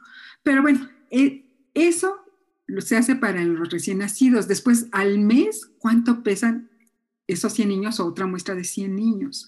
¿Cuál es el valor mínimo? ¿Cuál es el valor máximo? Y los divido en 100 partes iguales para conocer cuál es la percentila 5, cuál es la percentila 15, cuál es la percentila 50, la 85 y la, y la 87, ¿sí? O 97. Con esto yo voy a estar armando cuál sería el valor esperado medio pero a través de valores percentilares, no de medias. ¿Por qué? Porque no tiene eh, eh, esa distribución como nosotros nos gustaría, sino se toma de acuerdo al orden de los valores que se van obteniendo en cada corte transversal para cada eh, punto de edad que está siendo considerado. 100 aquí, 100 aquí. Se sacan los percentiles para cada punto de corte y se construyen los gráficos, de tal manera que me permita decir que entre qué rangos, entre la percentila 15 y la percentila 85, eh, cuántos, eh, qué porcentaje de niños se encuentran. Y el peso de un niño lo puedo localizar y pensando que debe estar en, la mediana o en el promedio ¿no? Eh, de, de, datos que nosotros observamos. Entonces se utiliza muchísimo para, para este tipo de gráficos y son muy útiles. ¿Cómo podemos sacar la percentiles? Insisto, nos divide nuestra serie de datos en 100 partes iguales. Si queremos hacer deciles, pues nos va a dividir en 10 partes iguales. O quintiles en, en 5 partes iguales. Depende de cada cuándo queramos hacer los puntos de corte en nuestras observaciones. ¿Ok? Bueno, parece que esta es la última. Ok. Bueno, vamos a hacer un ejercicio muy sencillito con SPSS. ¿Ok? Les voy a compartir este, voy a volver a compartir pantalla. Ok. Por ahí mientras me pregunta que si esta es la tercera sesión o la segunda. Este es la eh, tema, es el segundo. La sesión es la tercera, porque la primera vez vimos la introducción, que vimos eh, todo lo de estadística y algunas, las variables sobre todo, diseños de estudio, etcétera. Y en la segunda clase lo que vimos fue una parte práctica, que recuerden que fue más cortita, pero que vimos cómo manejar adecuadamente nuestras variables en la base de datos, etcétera. Fue el complemento de la primera, de la primera clase. En, esto, en, esta, en el día de hoy estamos viendo el tema 2, que es estadística descriptiva de acuerdo al libro. Y em, estamos ahorita empezando a ver la parte práctica. Si nos da tiempo hoy, la terminamos, yo les aviso. Y este, si la terminamos, pues entonces eh, ya no la veríamos el próximo jueves y veríamos eh, el siguiente tema. Yo les aviso. este, ahorita vamos a ver algo de la parte práctica. Y la parte práctica vamos a, a ver el, em, nuestra famosa la famosos datos que tenemos de 189 datos, ¿se acuerdan? De las edades, ¿no? Es que es una, una sola variable la que estamos manejando, que es la variable edad. Recuerden que la edad, si yo quiero agregarla, tengo que poner que es edad, que es numérica, que no la estoy manejando con decimales, no tiene etiquetas y la estoy manejando en una medición escalar, ¿ok? Entonces yo ya etiqueté esta variable. Tengo un total de 189 datos. 189. Y son los datos de la tabla. ¿ok? Entonces, eh, nos decíamos en la primera parte que tenemos que hacer una tabla de frecuencias.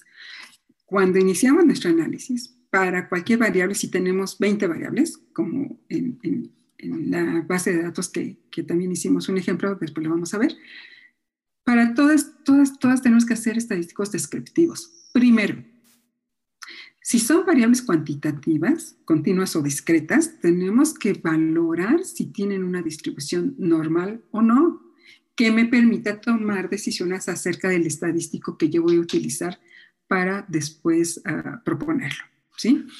Entonces, primero, lo, lo, primero que voy a hacer, tengo mi edad, me voy a ir a la parte de arriba donde dice analizar, y en analizar busco estadísticos descriptivos y voy a obtener frecuencias. Nada más. Creo que no sé si alcanzan a ver ahí todavía o ya no. ¿Alguien me puede decir? ¿Alcanzan a ver el cuadrito que dice frecuencias? Mm, bueno, espero que sí. ok, eh, no tengo respuesta. Bueno, eh, tengo este cuadrito de frecuencias. Aquí, déjenme ver. Tengo la edad, está en un recuadro del lado izquierdo. Y para poderla analizar, lo paso al recuadro derecho donde dice variables. Si yo aquí me van a aparecer todo mi listado de variables cuando yo tengo mi base de datos completa y voy a ir seleccionando las que necesite para poderlas ah, ubicar en variables, ¿de acuerdo? Em, no sé, espero que sí están viendo. Bueno, las variables edad y aquí para la variable edad yo le voy a pedir eh, opciones que dice estadísticos, ¿sí? Puedo obtener estadísticos. Ah, ok, me dicen que no se ve, déjenme ver, me voy a regresar. Bueno, entonces dejo de compartir y los voy a compartir nuevamente. Mm, mm, mm, ok. Bueno, entonces lo primero que hicimos fue seleccionar en la parte, en el menú de arriba, donde dice analizar, estadísticas descriptivas, y después selecciono frecuencias, ¿ok? Ahora sí se ve, no sé si, si ya se alcanza a ver, espero que sí. Me decían que no se ve. Pero ahorita que ya les volví a compartir, espero que ya se pueda ver. Mm. Ah, ok, en el chat, perdón, ahora sí lo estoy viendo. Ok, ahorita ya se ve, ¿verdad? Bueno, voy a estar pendiente del chat por si me hacen alguna observación, ¿ok? Bien, entonces este cuadrito de frecuencias lo obtuve al ponerle, ah, insisto, analizar, busco estadísticas descriptivas en el listado, me voy, se abre un recuadro a la derecha y selecciono frecuencias, que es el recuadro que tengo ahorita a la vista. si tengo mi base de datos, me van a aparecer aquí todas las series de variables que tengo consideradas en mi base de datos y yo voy a seleccionar las que sean necesarias para su análisis. Aquí voy a poner eh, edad, en este caso, que es la única que tengo, y si se fijan aquí abajo hay una palomita que dice mostrar tabla de frecuencias. Ahorita sí quiero ver la tabla de frecuencias, entonces la voy a dejar ahí. Aquí mismo tengo opciones. En las opciones me dicen que estadísticos. Déjenme ver si los vuelvo a compartir para que no vaya a haber problemas. Compartir pantalla. creo que ya se ve. Entonces, en, esta, en estas opciones de frecuencias, yo puedo, fíjense aquí, puedo decirle valores percentiles o percentilares. ¿Cuáles quiero? Puedo pedirle cuartiles, puedo pedirle deciles o, centiles o percentilas. ¿Qué percentilas quiero? Entonces, si yo quiero la percentila 10, ah, la añado. La percentila 50, vamos a, a, pedirle la percentila 25, que sería el cuartil 1 la percentila 50, que sería la mediana, la percentila 75, que sería el cuartil 3, y la percentila 90, para dejarle el 10% y el 10%. Pues ya aquí estoy pidiendo percentiles, ¿ok? como medidas de tendencia central, puedo pedirle la media, la mediana y la moda para ver si coinciden. Si coinciden, entonces estaríamos pensando que al menos las tres ah, son semejantes entre sí en cuanto a esa distribución. Dispersión en la parte de abajo. Desviación típica, que es la desviación estándar. La varianza, el rango, todo esto ya lo debemos conocer. El valor mínimo, el valor máximo. Hasta ahí.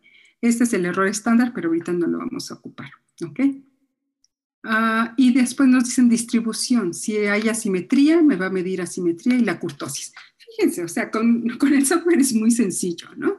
No tenemos que estar aplicando nuestras fórmulas y todo eso, pero sí es importante que entendamos de dónde sale la información para que lo podamos interpretar de manera adecuada. O si sale algo raro, pues sepamos qué fue lo que falló. ¿De acuerdo? Entonces, todo esto es lo que vimos, de hecho, en el resumen el día de hoy. Ok, continuar. Eh, ya sé que ya se dejó de ver, ahorita lo vamos a observar. Ah, continuar aquí, creo que aquí. Ok, entonces ya me regresó a mi tabla de frecuencias. Ya seleccioné los estadísticos, ¿de, acuerdo? Voy a seleccionar ahora gráficos en la parte de abajo. Gráficos. Eh, sí, ¿eso sí lo ven? Perdón, me voy. Si me pueden poner en el chat, por favor. Em, ok. Ah, bien. Perdón, no sabía que tenían los audios cerrados. Bueno, si quiere escuchar su voz, pero no se puede. bueno, ok. Eh, tipo de gráfico, este, ah, lo podemos ver aquí. y le seleccionamos. Seleccionamos si no queremos ningún gráfico, si queremos un gráfico de barras, si queremos un gráfico de sectores o un histograma. Como sabemos que es una variable cuantitativa continua, nos va a interesar seleccionar que sea un histograma.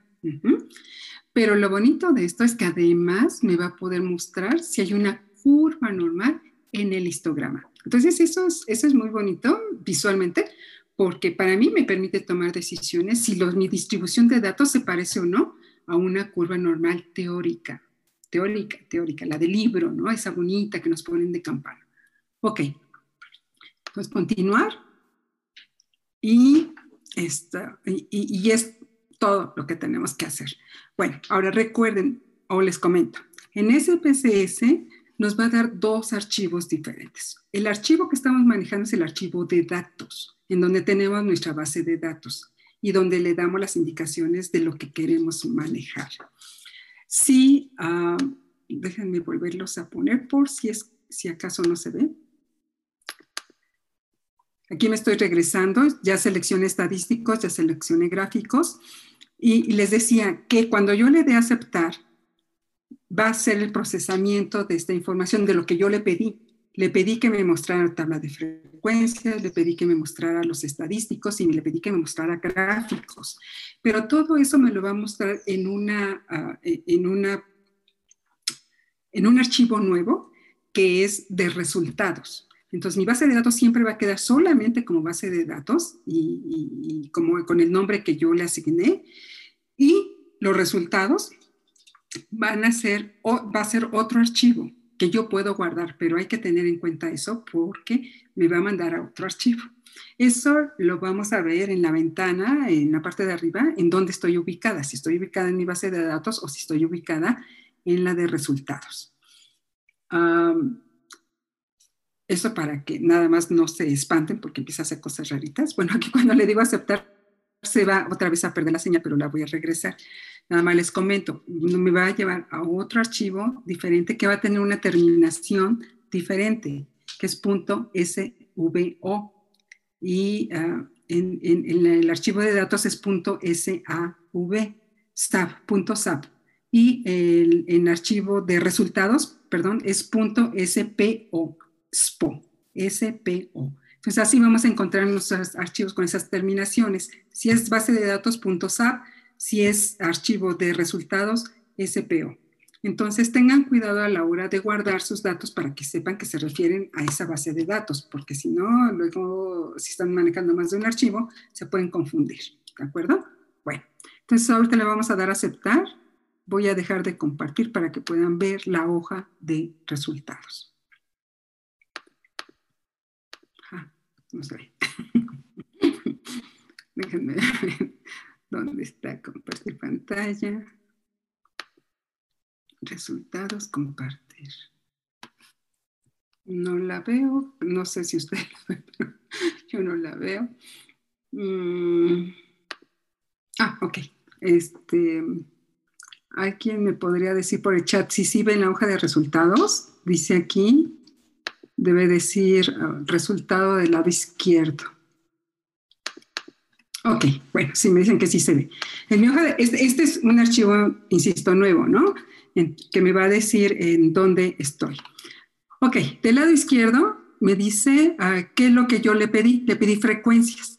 Entonces me va a aparecer un título, que aquí está, frecuencias, unas notas que me está diciendo qué es lo que le pedí del conjunto de datos, este, en dónde está ubicado en mi computadora y el ejercicio que está utilizando la tabla 141 frecuencias.sap. Este punto .sap es el archivo de donde extrajo la información. Y les decía que debe, termina con, estas, con esta sigla, punto .sap. Ok, entonces en mi hoja de resultados. Después me da el conjunto de datos y los estadísticos. ¿sí? Estadísticos, me dice la edad, es la variable que yo seleccioné.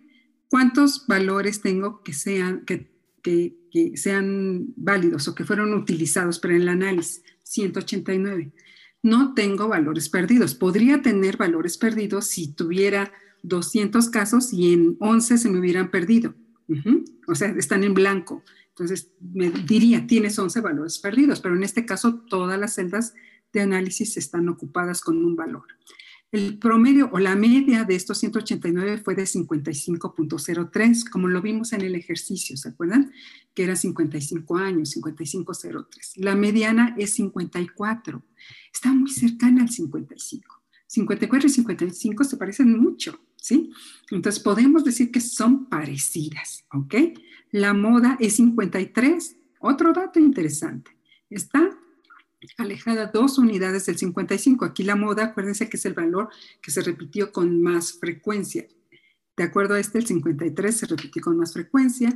La mediana es el 54, que nos deja el 50% de los datos de un lado y 50% del otro. Y el promedio nos habla del 55.03.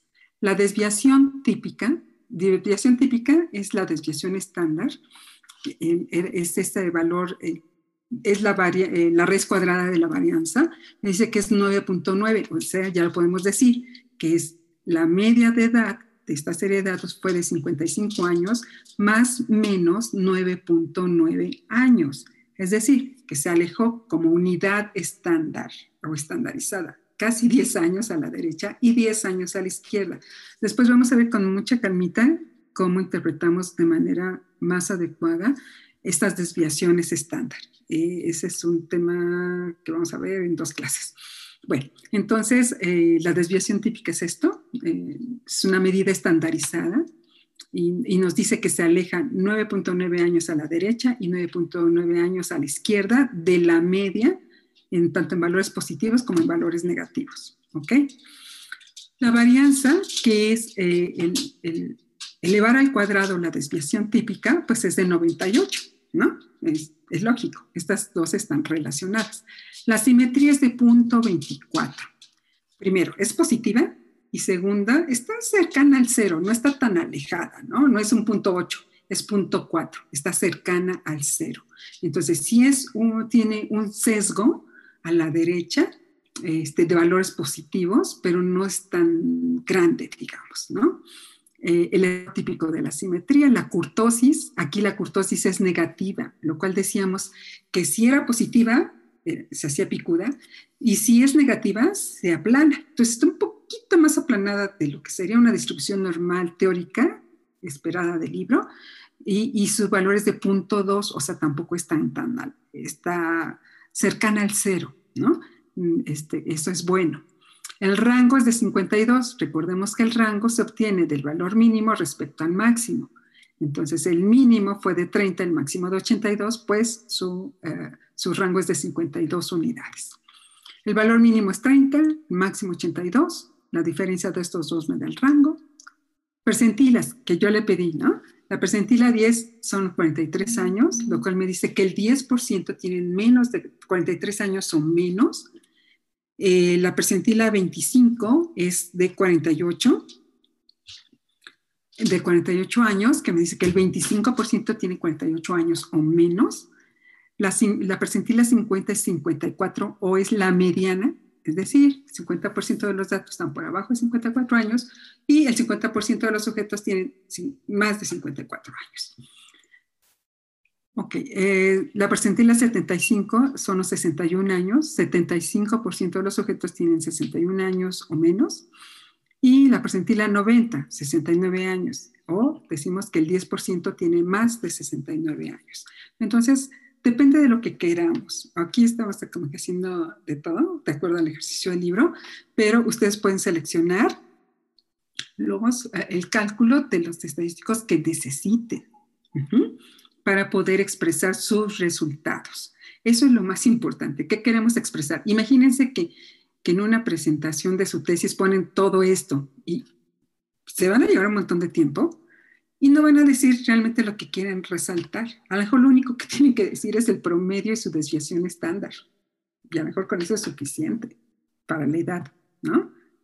La edad de presentación de este grupo de datos fue de 55.03 o de 55 años redondeando, más o menos 9.9 eh, años. A lo mejor lo único que tienen que decir, No se pierdan tampoco la información. El software me va a dar mucha, mucha, mucha información. Lo importante es que no nos perdamos. ¿Qué es lo que queremos y para qué lo estamos utilizando? Esta primera parte descriptiva me permite a mí explorar mis datos, ver qué es lo que estoy observando y si me puede llamar la atención algo que sea útil para expresar en ellos. ¿Sí? Imagínense que pusieran la varianza la desviación típica y el error típico de la simetría y la curtosis fue de tanto y el... Ah, o sea, fue una locura. O sea, no. Hay que tener cuidado con eso, ¿ok? Digo, aquí estamos como ejercicio viendo qué podemos obtener, pero este, tener cuidado con estos datos. Ahora fíjense, le pedimos una tabla de frecuencias, ¿se acuerdan? Esta es mi tabla de frecuencias para una variable cuantitativa continua con los datos tal cual. Vean, aquí están eh, las edades de cada uno de los sujetos, 30, 34, 35, 37, etcétera. La frecuencia.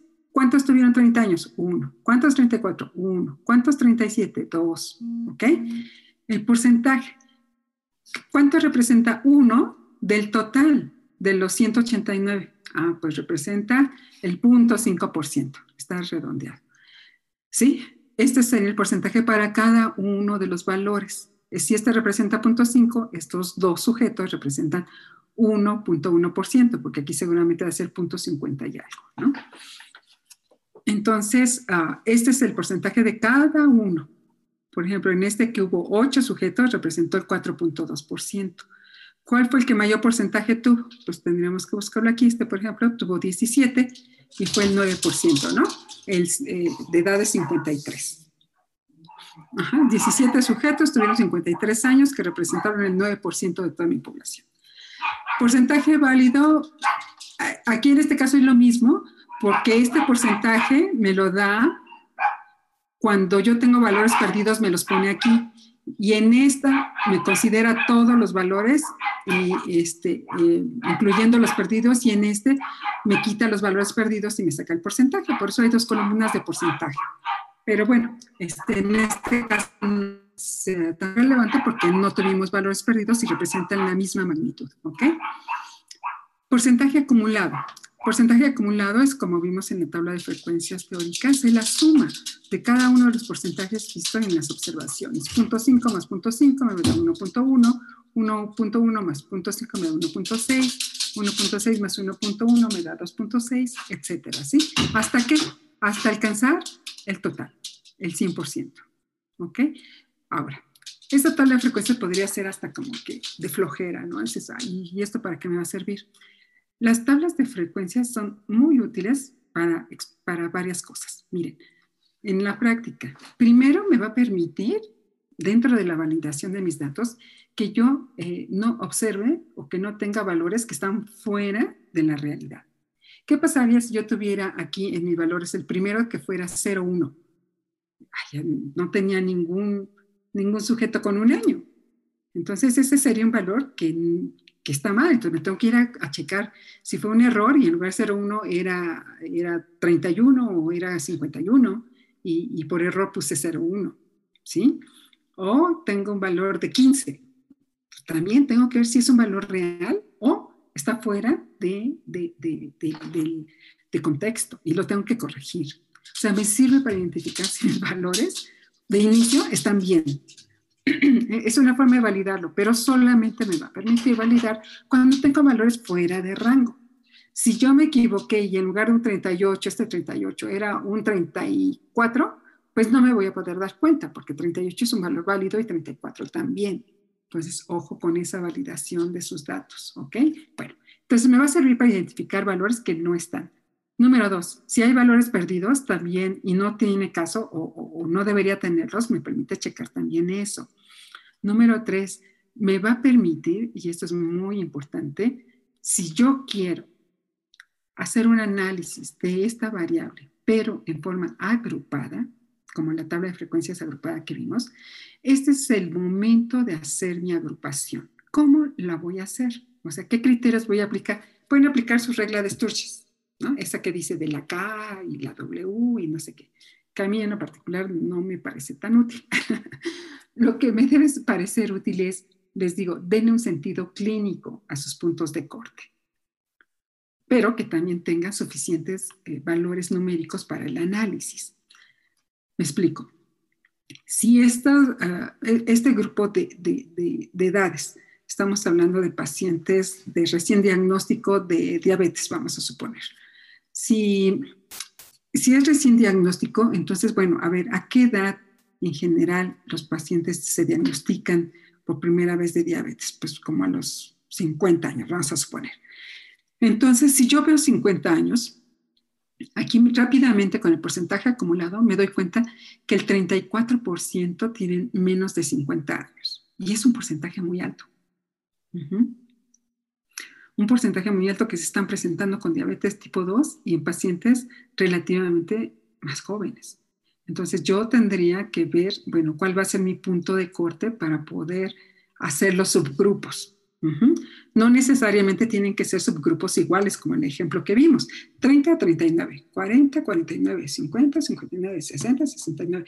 No tiene caso si no le damos una interpretación clínica. Ese criterio que se utilizó para el ejercicio, pues es más bien estadístico, diría yo, ¿no?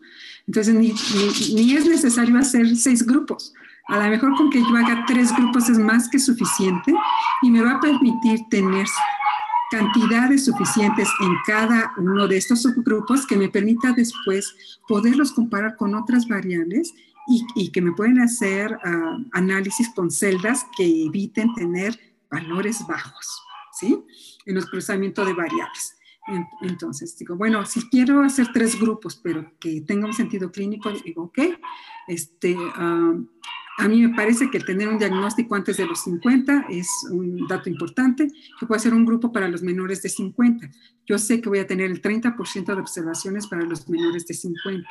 Después digo, bueno, ok, de 50 a 60 años, ¿cuál sería? Tendría otro 30% más o menos, un 37%. Me gusta eso, porque tengo un 30% en un grupo, un 30% en el otro y me queda un otro 30%. Más o menos similar, ¿me explico? Entonces tengo tres grupos con suficientes eh, eh, tamaño de muestra para poder ser analizado. Y, pero además tiene un sentido de interpretación clínica. Entonces, mi punto de corte no lo voy a hacer de cada 10 años de ejercicio del libro. No, lo voy a hacer para los menores de 50, en los cuales yo voy a decir el treinta y tantos por ciento tuvo este, su diagnóstico inicial antes de los 50 años. Estamos, este, debemos de estar alertas para que los sujetos que lleguen con estas y estas características eh, podamos hacer un diagnóstico oportuno. ¿Sí me explico?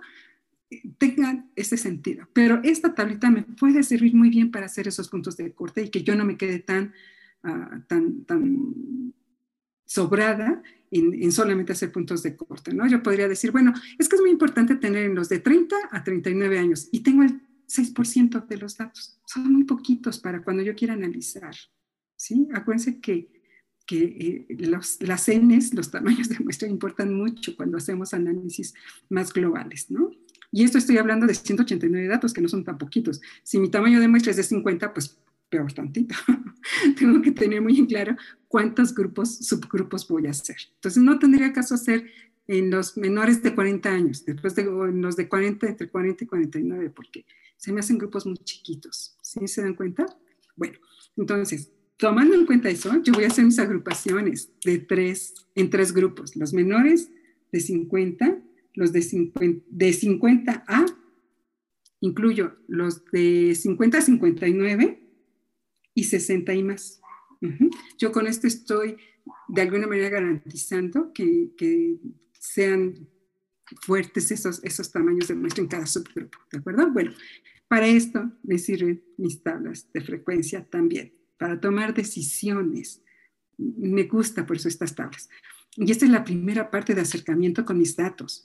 Estoy checando que tengan los valores correctos. Estoy checando que no me falten valores porque tengo valores perdidos. Estoy checando cómo se distribuyen en cuanto a sus frecuencias si es que voy a hacer subgrupos. Puedo manejar la variable de dos formas, cuantitativa para sacar su promedio, que es la única forma, y la puedo utilizar cualitativa, haciendo subgrupos. Ordinal, pues la transformo en ordinal. Si yo digo menores de 50, 50, 59, 60 y más, la estoy transformando en una variable ordinal, pero que me va a permitir hacer otros cruces con variables categóricas. Ok, bueno. Fíjense, y esta es una tablita nada más. Después viene aquí mi histograma que le pedí, ¿no? Fíjense, mi gráfico. Ah, ¿Cómo la ven? si esta, esta que está aquí es la curva típica esperada, ¿no? Y lo que tengo en las barritas es mi histograma con los datos que yo observé. Entonces, a simple vista parecería que si tiene un, sentido de una curva normal. Ah, tenemos aquí algunas, algunas situaciones, por ejemplo, más bien parecería más platicúrtica que mesocúrtica, y eh, tenemos cierto sesgo, ¿no es cierto? Tenemos algunos valores este, más inclinados hacia un lado, ¿no? Entonces, bueno, eh, eso nos da, eso nos, ¿cuánto? Fue de punto 2, fue el sesgo. Y la curtosis, que decíamos que podía, este, eh, que era negativo, un tanto aplanada, ¿por qué? Porque aunque tengo esta grandotota aquí, como que los demás datos más bien parecen como aplanados. Entonces, como que más o menos. Pero la decisión de utilizar esta variable con estadísticos paramétricos o no paramétricos. La decisión está en qué tanto yo puedo decidir que la distribución de la variable edad se distribuye normalmente. Y eso lo hago con otros estadísticos que en este momento no los vamos a ver. A simple vista, así yo diría, mm, pasa. yo lo podría considerar como que sí tiene una distribución normal, sobre todo por su sesgo y curtosis que observé, que no están, están cercanos al cero. ¿Ok? Bueno, fíjense, o sea, de un teclazo, ¿no? Todos los estadísticos que vimos, pues es dale clic, clic, clic, clic, palomitas y que me saquen la información. No tiene mayor problema, ¿sí? Lo importante, insisto, es que podamos entender para qué me va a servir, cómo los interpreto y hacia dónde quiero ir. Eh, vamos a hacer el ejercicio de, nada más para recordar, bueno, no recordar, estaríamos iniciando en cómo convertimos una variable cuantitativa en cualitativa, eh, es decir, en una variable ordinal, que en este caso sería la variable edad, la vamos a convertir en grupos, en estos tres grupos que decíamos. Entonces, para eso, les decía que aquí donde dice ventana, aparece eh, los archivos de SPSS.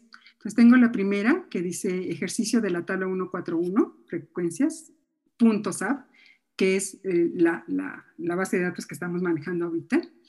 Tengo la abierta también, la, en, otra, en otra pantallita, la base de datos de tiroides del ejercicio que, hicimos este, la vez pasada, pero yo creo que no nos va a dar tiempo de ver ese ejercicio, lo vemos entonces en la práctica el, siguiente jueves.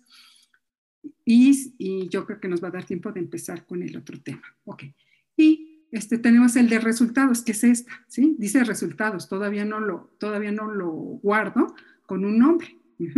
Cuando ya termine, le puedo decir acá en archivo, guardar, este, guardar aquí, y, entonces me va a decir ah, cómo quiere que se nombre, ¿no? Entonces aquí yo le puedo poner guardar ejercicio punto, eh, bueno, el SPO me lo pone solito porque es una tabla de resultados, es un archivo de resultados. Bueno, entonces yo ahorita me voy a cambiar de ventana, me voy a ir a la ventana del conjunto de datos. Se va a dejar eh, de compartir y lo vuelvo a hacer, ¿ok? Ok, entonces estoy aquí con mis datos y lo que voy a hacer es crear una nueva variable, una nueva variable. Esta no la voy a mover, ¿sí? De aquí voy a extraer la información para crear una nueva variable que se llame edad agrupada, edad agrupada en, en, las categorías que ya comentamos. Para eso le digo, hay una opción en la, en, el, en la parte de arriba que dice transformar. En, en, esa, en esa sección de transformar, Ah, tengo que seleccionar la parte que dice recodificar en distintas variables. Mucho ojo, hay una arriba que dice recodificar en la misma variable. Su variable de origen no la toquen. Creen nuevas variables. Se recodificar en distintas variables. Tienen que seleccionar esa. ¿Ok? Voy a compartirles otra vez. Ok. Entonces, vuelvo a insistir. Transformar y selecciono de la, de, las, de la lista, del listado que está ahí, recodificar en distintas variables. Insisto, porque vamos a crear una variable diferente. Aparece este recuadro. Aquí están mis variables, todas las que tengo, ahorita solamente tengo una, dice edad, y la voy a pasar a la ventanita donde dice variable numérica convertida, o este, esta flechita, la voy a convertir a una variable resultado. Si se fijan aquí dice la edad, flechita, que es la misma, a una variable resultado que cómo se llama, por eso tiene una interrogación. ¿Cómo quieres que se llame tu variable nueva? Para poderla nombrar me voy al extremo derecho donde dice variable resultado. Nombre, ¿qué nombre le voy a dar? Le voy a dar edad rec, o para decirle que va a ser una edad recodificada, ¿sí? Como no sé bien qué significa edad rec, le pongo la etiqueta. Edad agrupa, edad, edad tres grupos, ¿no? Para que yo me acuerde que, es, este, que estoy agrupando la edad en tres grupos. Y le digo aquí cambiar. Cuando le pongo aquí cambiar, aparece aquí. La variable edad original la vas a cambiar o vas a crear una nueva variable que se llame edad rec, que significa edad tres grupos. ¿De acuerdo? Eso es lo que dice ahí. Bueno, después de eso tengo que irme a, a este botón que dice valores antiguos y nuevos voy a ir y voy a volverles a compartir pantalla porque lo más seguro es que se vuelva a perder. Valores antiguos y nuevos, ¿de acuerdo? Va. Ok. Cuando yo le digo valores antiguos y nuevos, me aparece este, este, este gigantes. Uno que dice valor antiguo, que es todo esto, y otro que dice valor nuevo, y otro en donde vamos a agregar una pantallita. Bueno, primer punto, valor antiguo. valor antiguo significa los valores que tengo de origen para mi variable. En este caso, pues los valores de cada una de las edades, ¿ok? Si yo le pusiera aquí valor para el, grupo, para la edad 30 años, entonces me estaría yendo uno por uno de los valores, tendría que hacerlo 189 veces, que eso es, no es factible. entonces me dice, selecciona una de estas opciones, ¿no? Y está muy bonito porque me dice, puedes elegir un rango, puedes elegir un rango inferior hasta un valor dado, un rango que diga un valor hasta un valor superior y todos los demás valores. Entonces, yo dije que voy a hacer tres grupos. Uno con menores de 50 años. Entonces yo digo, elijo un rango que me elija el valor inferior que encuentre, que en este caso es el 30, hasta un valor de 49 años para que este grupo sean los menores de 50 años. Me va a agrupar todos los que encuentre desde el valor inferior hasta los, hasta los 49 años, ¿ok? Esto le tengo que dar un valor nuevo. Me voy aquí a la derecha y selecciono valor. Le doy un valor 1, ¿sí? Lo que yo estoy haciendo aquí, después le pongo añadir, o sea, el valor antiguo al nuevo. El valor antiguo dice desde el valor más bajo, lowest, through a 49. O sea, desde el más bajo hasta el 49 va a tener el valor 1, o va a ser el valor de la agrupación 1, ¿ok? Después tengo que irme a los 50-59, pues ya no puedo utilizar esta opción. Me voy al rango, aquí, del valor 50, 50 años, hasta 59. Acuérdense que tienen que ser categorías mutuamente excluyentes. Hasta el 49 es 49, el 50 ya es otro, 50 a 59 y después 60 y más son mutuamente excluyentes. 50 hasta 59 le voy a dar el valor 2. Ahora en lugar de tener esos grupos, esas edades van a ser el grupo 2. Añadir. Y finalmente de 60 y más, entonces ahora elijo este, este rango. El valor, que va a ser 60, hasta el superior, hasta el que encuentre más alto en este caso el 84 creo, de 60 y más. Y le voy a dar el grupo 3. Y ahora ya tengo mis tres grupos. Desde el más bajo hasta 49 igual a 1, 50, 59, 2, 60 hasta el más alto igual a 3. ¿Ok? Tengo mis tres grupos listos. Y le digo aquí abajo, continuar. Vuelvo a compartir pantalla. Ok. Entonces ya tengo mi variable nombrada, ya elegí los valores antiguos y los nuevos valores y le doy aceptar. ¿Ok? Vuelvo a compartir pantalla. Ok. Entonces, ¿qué es lo que observamos aquí? Que ahora aparece una nueva variable, una nueva variable con valores 1. Como están ordenados, pues todos los primeros valores ¿Hasta dónde? Hasta el 50, hasta el 49, ¿no? Tienen el valor 1, Los de 50 a 59, 50 a 59 tienen valores 2, aquí están, y los de 60 y más tienen valores 3. Esta variable da rec, no olviden decirle a la, computadora y para que ustedes les quede claro qué significa el 1, qué significa el 2, qué significa el 3. Para eso tenemos que irnos a vista de variables, aquí en el botoncito de abajo, ¿sí? Vista de variables. No sé si, si se pueden, pero mejor comparto pantalla nuevamente con ustedes. Ok. En mi, en mi variable, edad rec, ¿sí? La tengo como numérica, este, con decimales, no es necesario que la tenga con decimales, porque es 1, 2 y 3. La etiqueta son edad en tres grupos, se llama así. Los valores, aquí en valores le tengo que dar un clic en, el, extremo derecho y me va a aparecer este R4 que dice etiquetas de valor. Déjenme ver si no se ve, lo vuelvo a compartir. Ay, ¿qué pasó? Mm, mm, mm, ya no los veo. bueno, miren, ya casi son las 8 y si me da tiempo, lo terminamos. Ya me perdí aquí, perdón. Es que no sé si lo estén viendo y se me desapareció.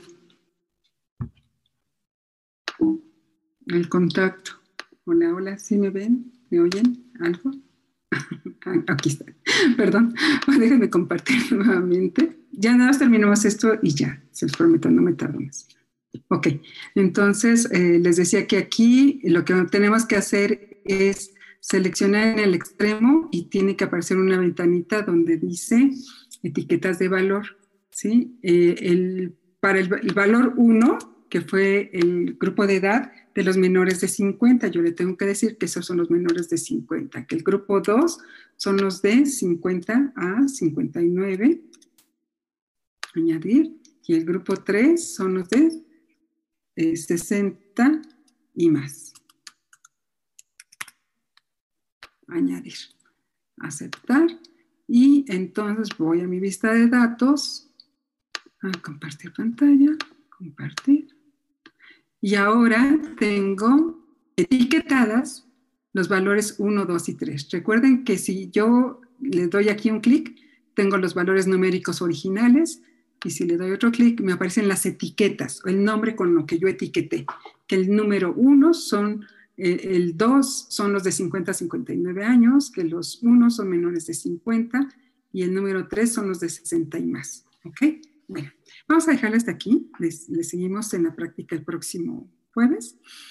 lo único que estamos haciendo es convertir una variable cuantitativa continua en una variable ordinal, en categorías que me permitan expresar de manera ah, más útil la información que estoy teniendo. ¿De acuerdo? Bueno, pues que tengan bonito noche. Descansen y nos vemos el jueves. Que estén muy bien. Hasta luego. Gracias. Ok, muchas gracias Iván por todo. Nos vemos el próximo jueves.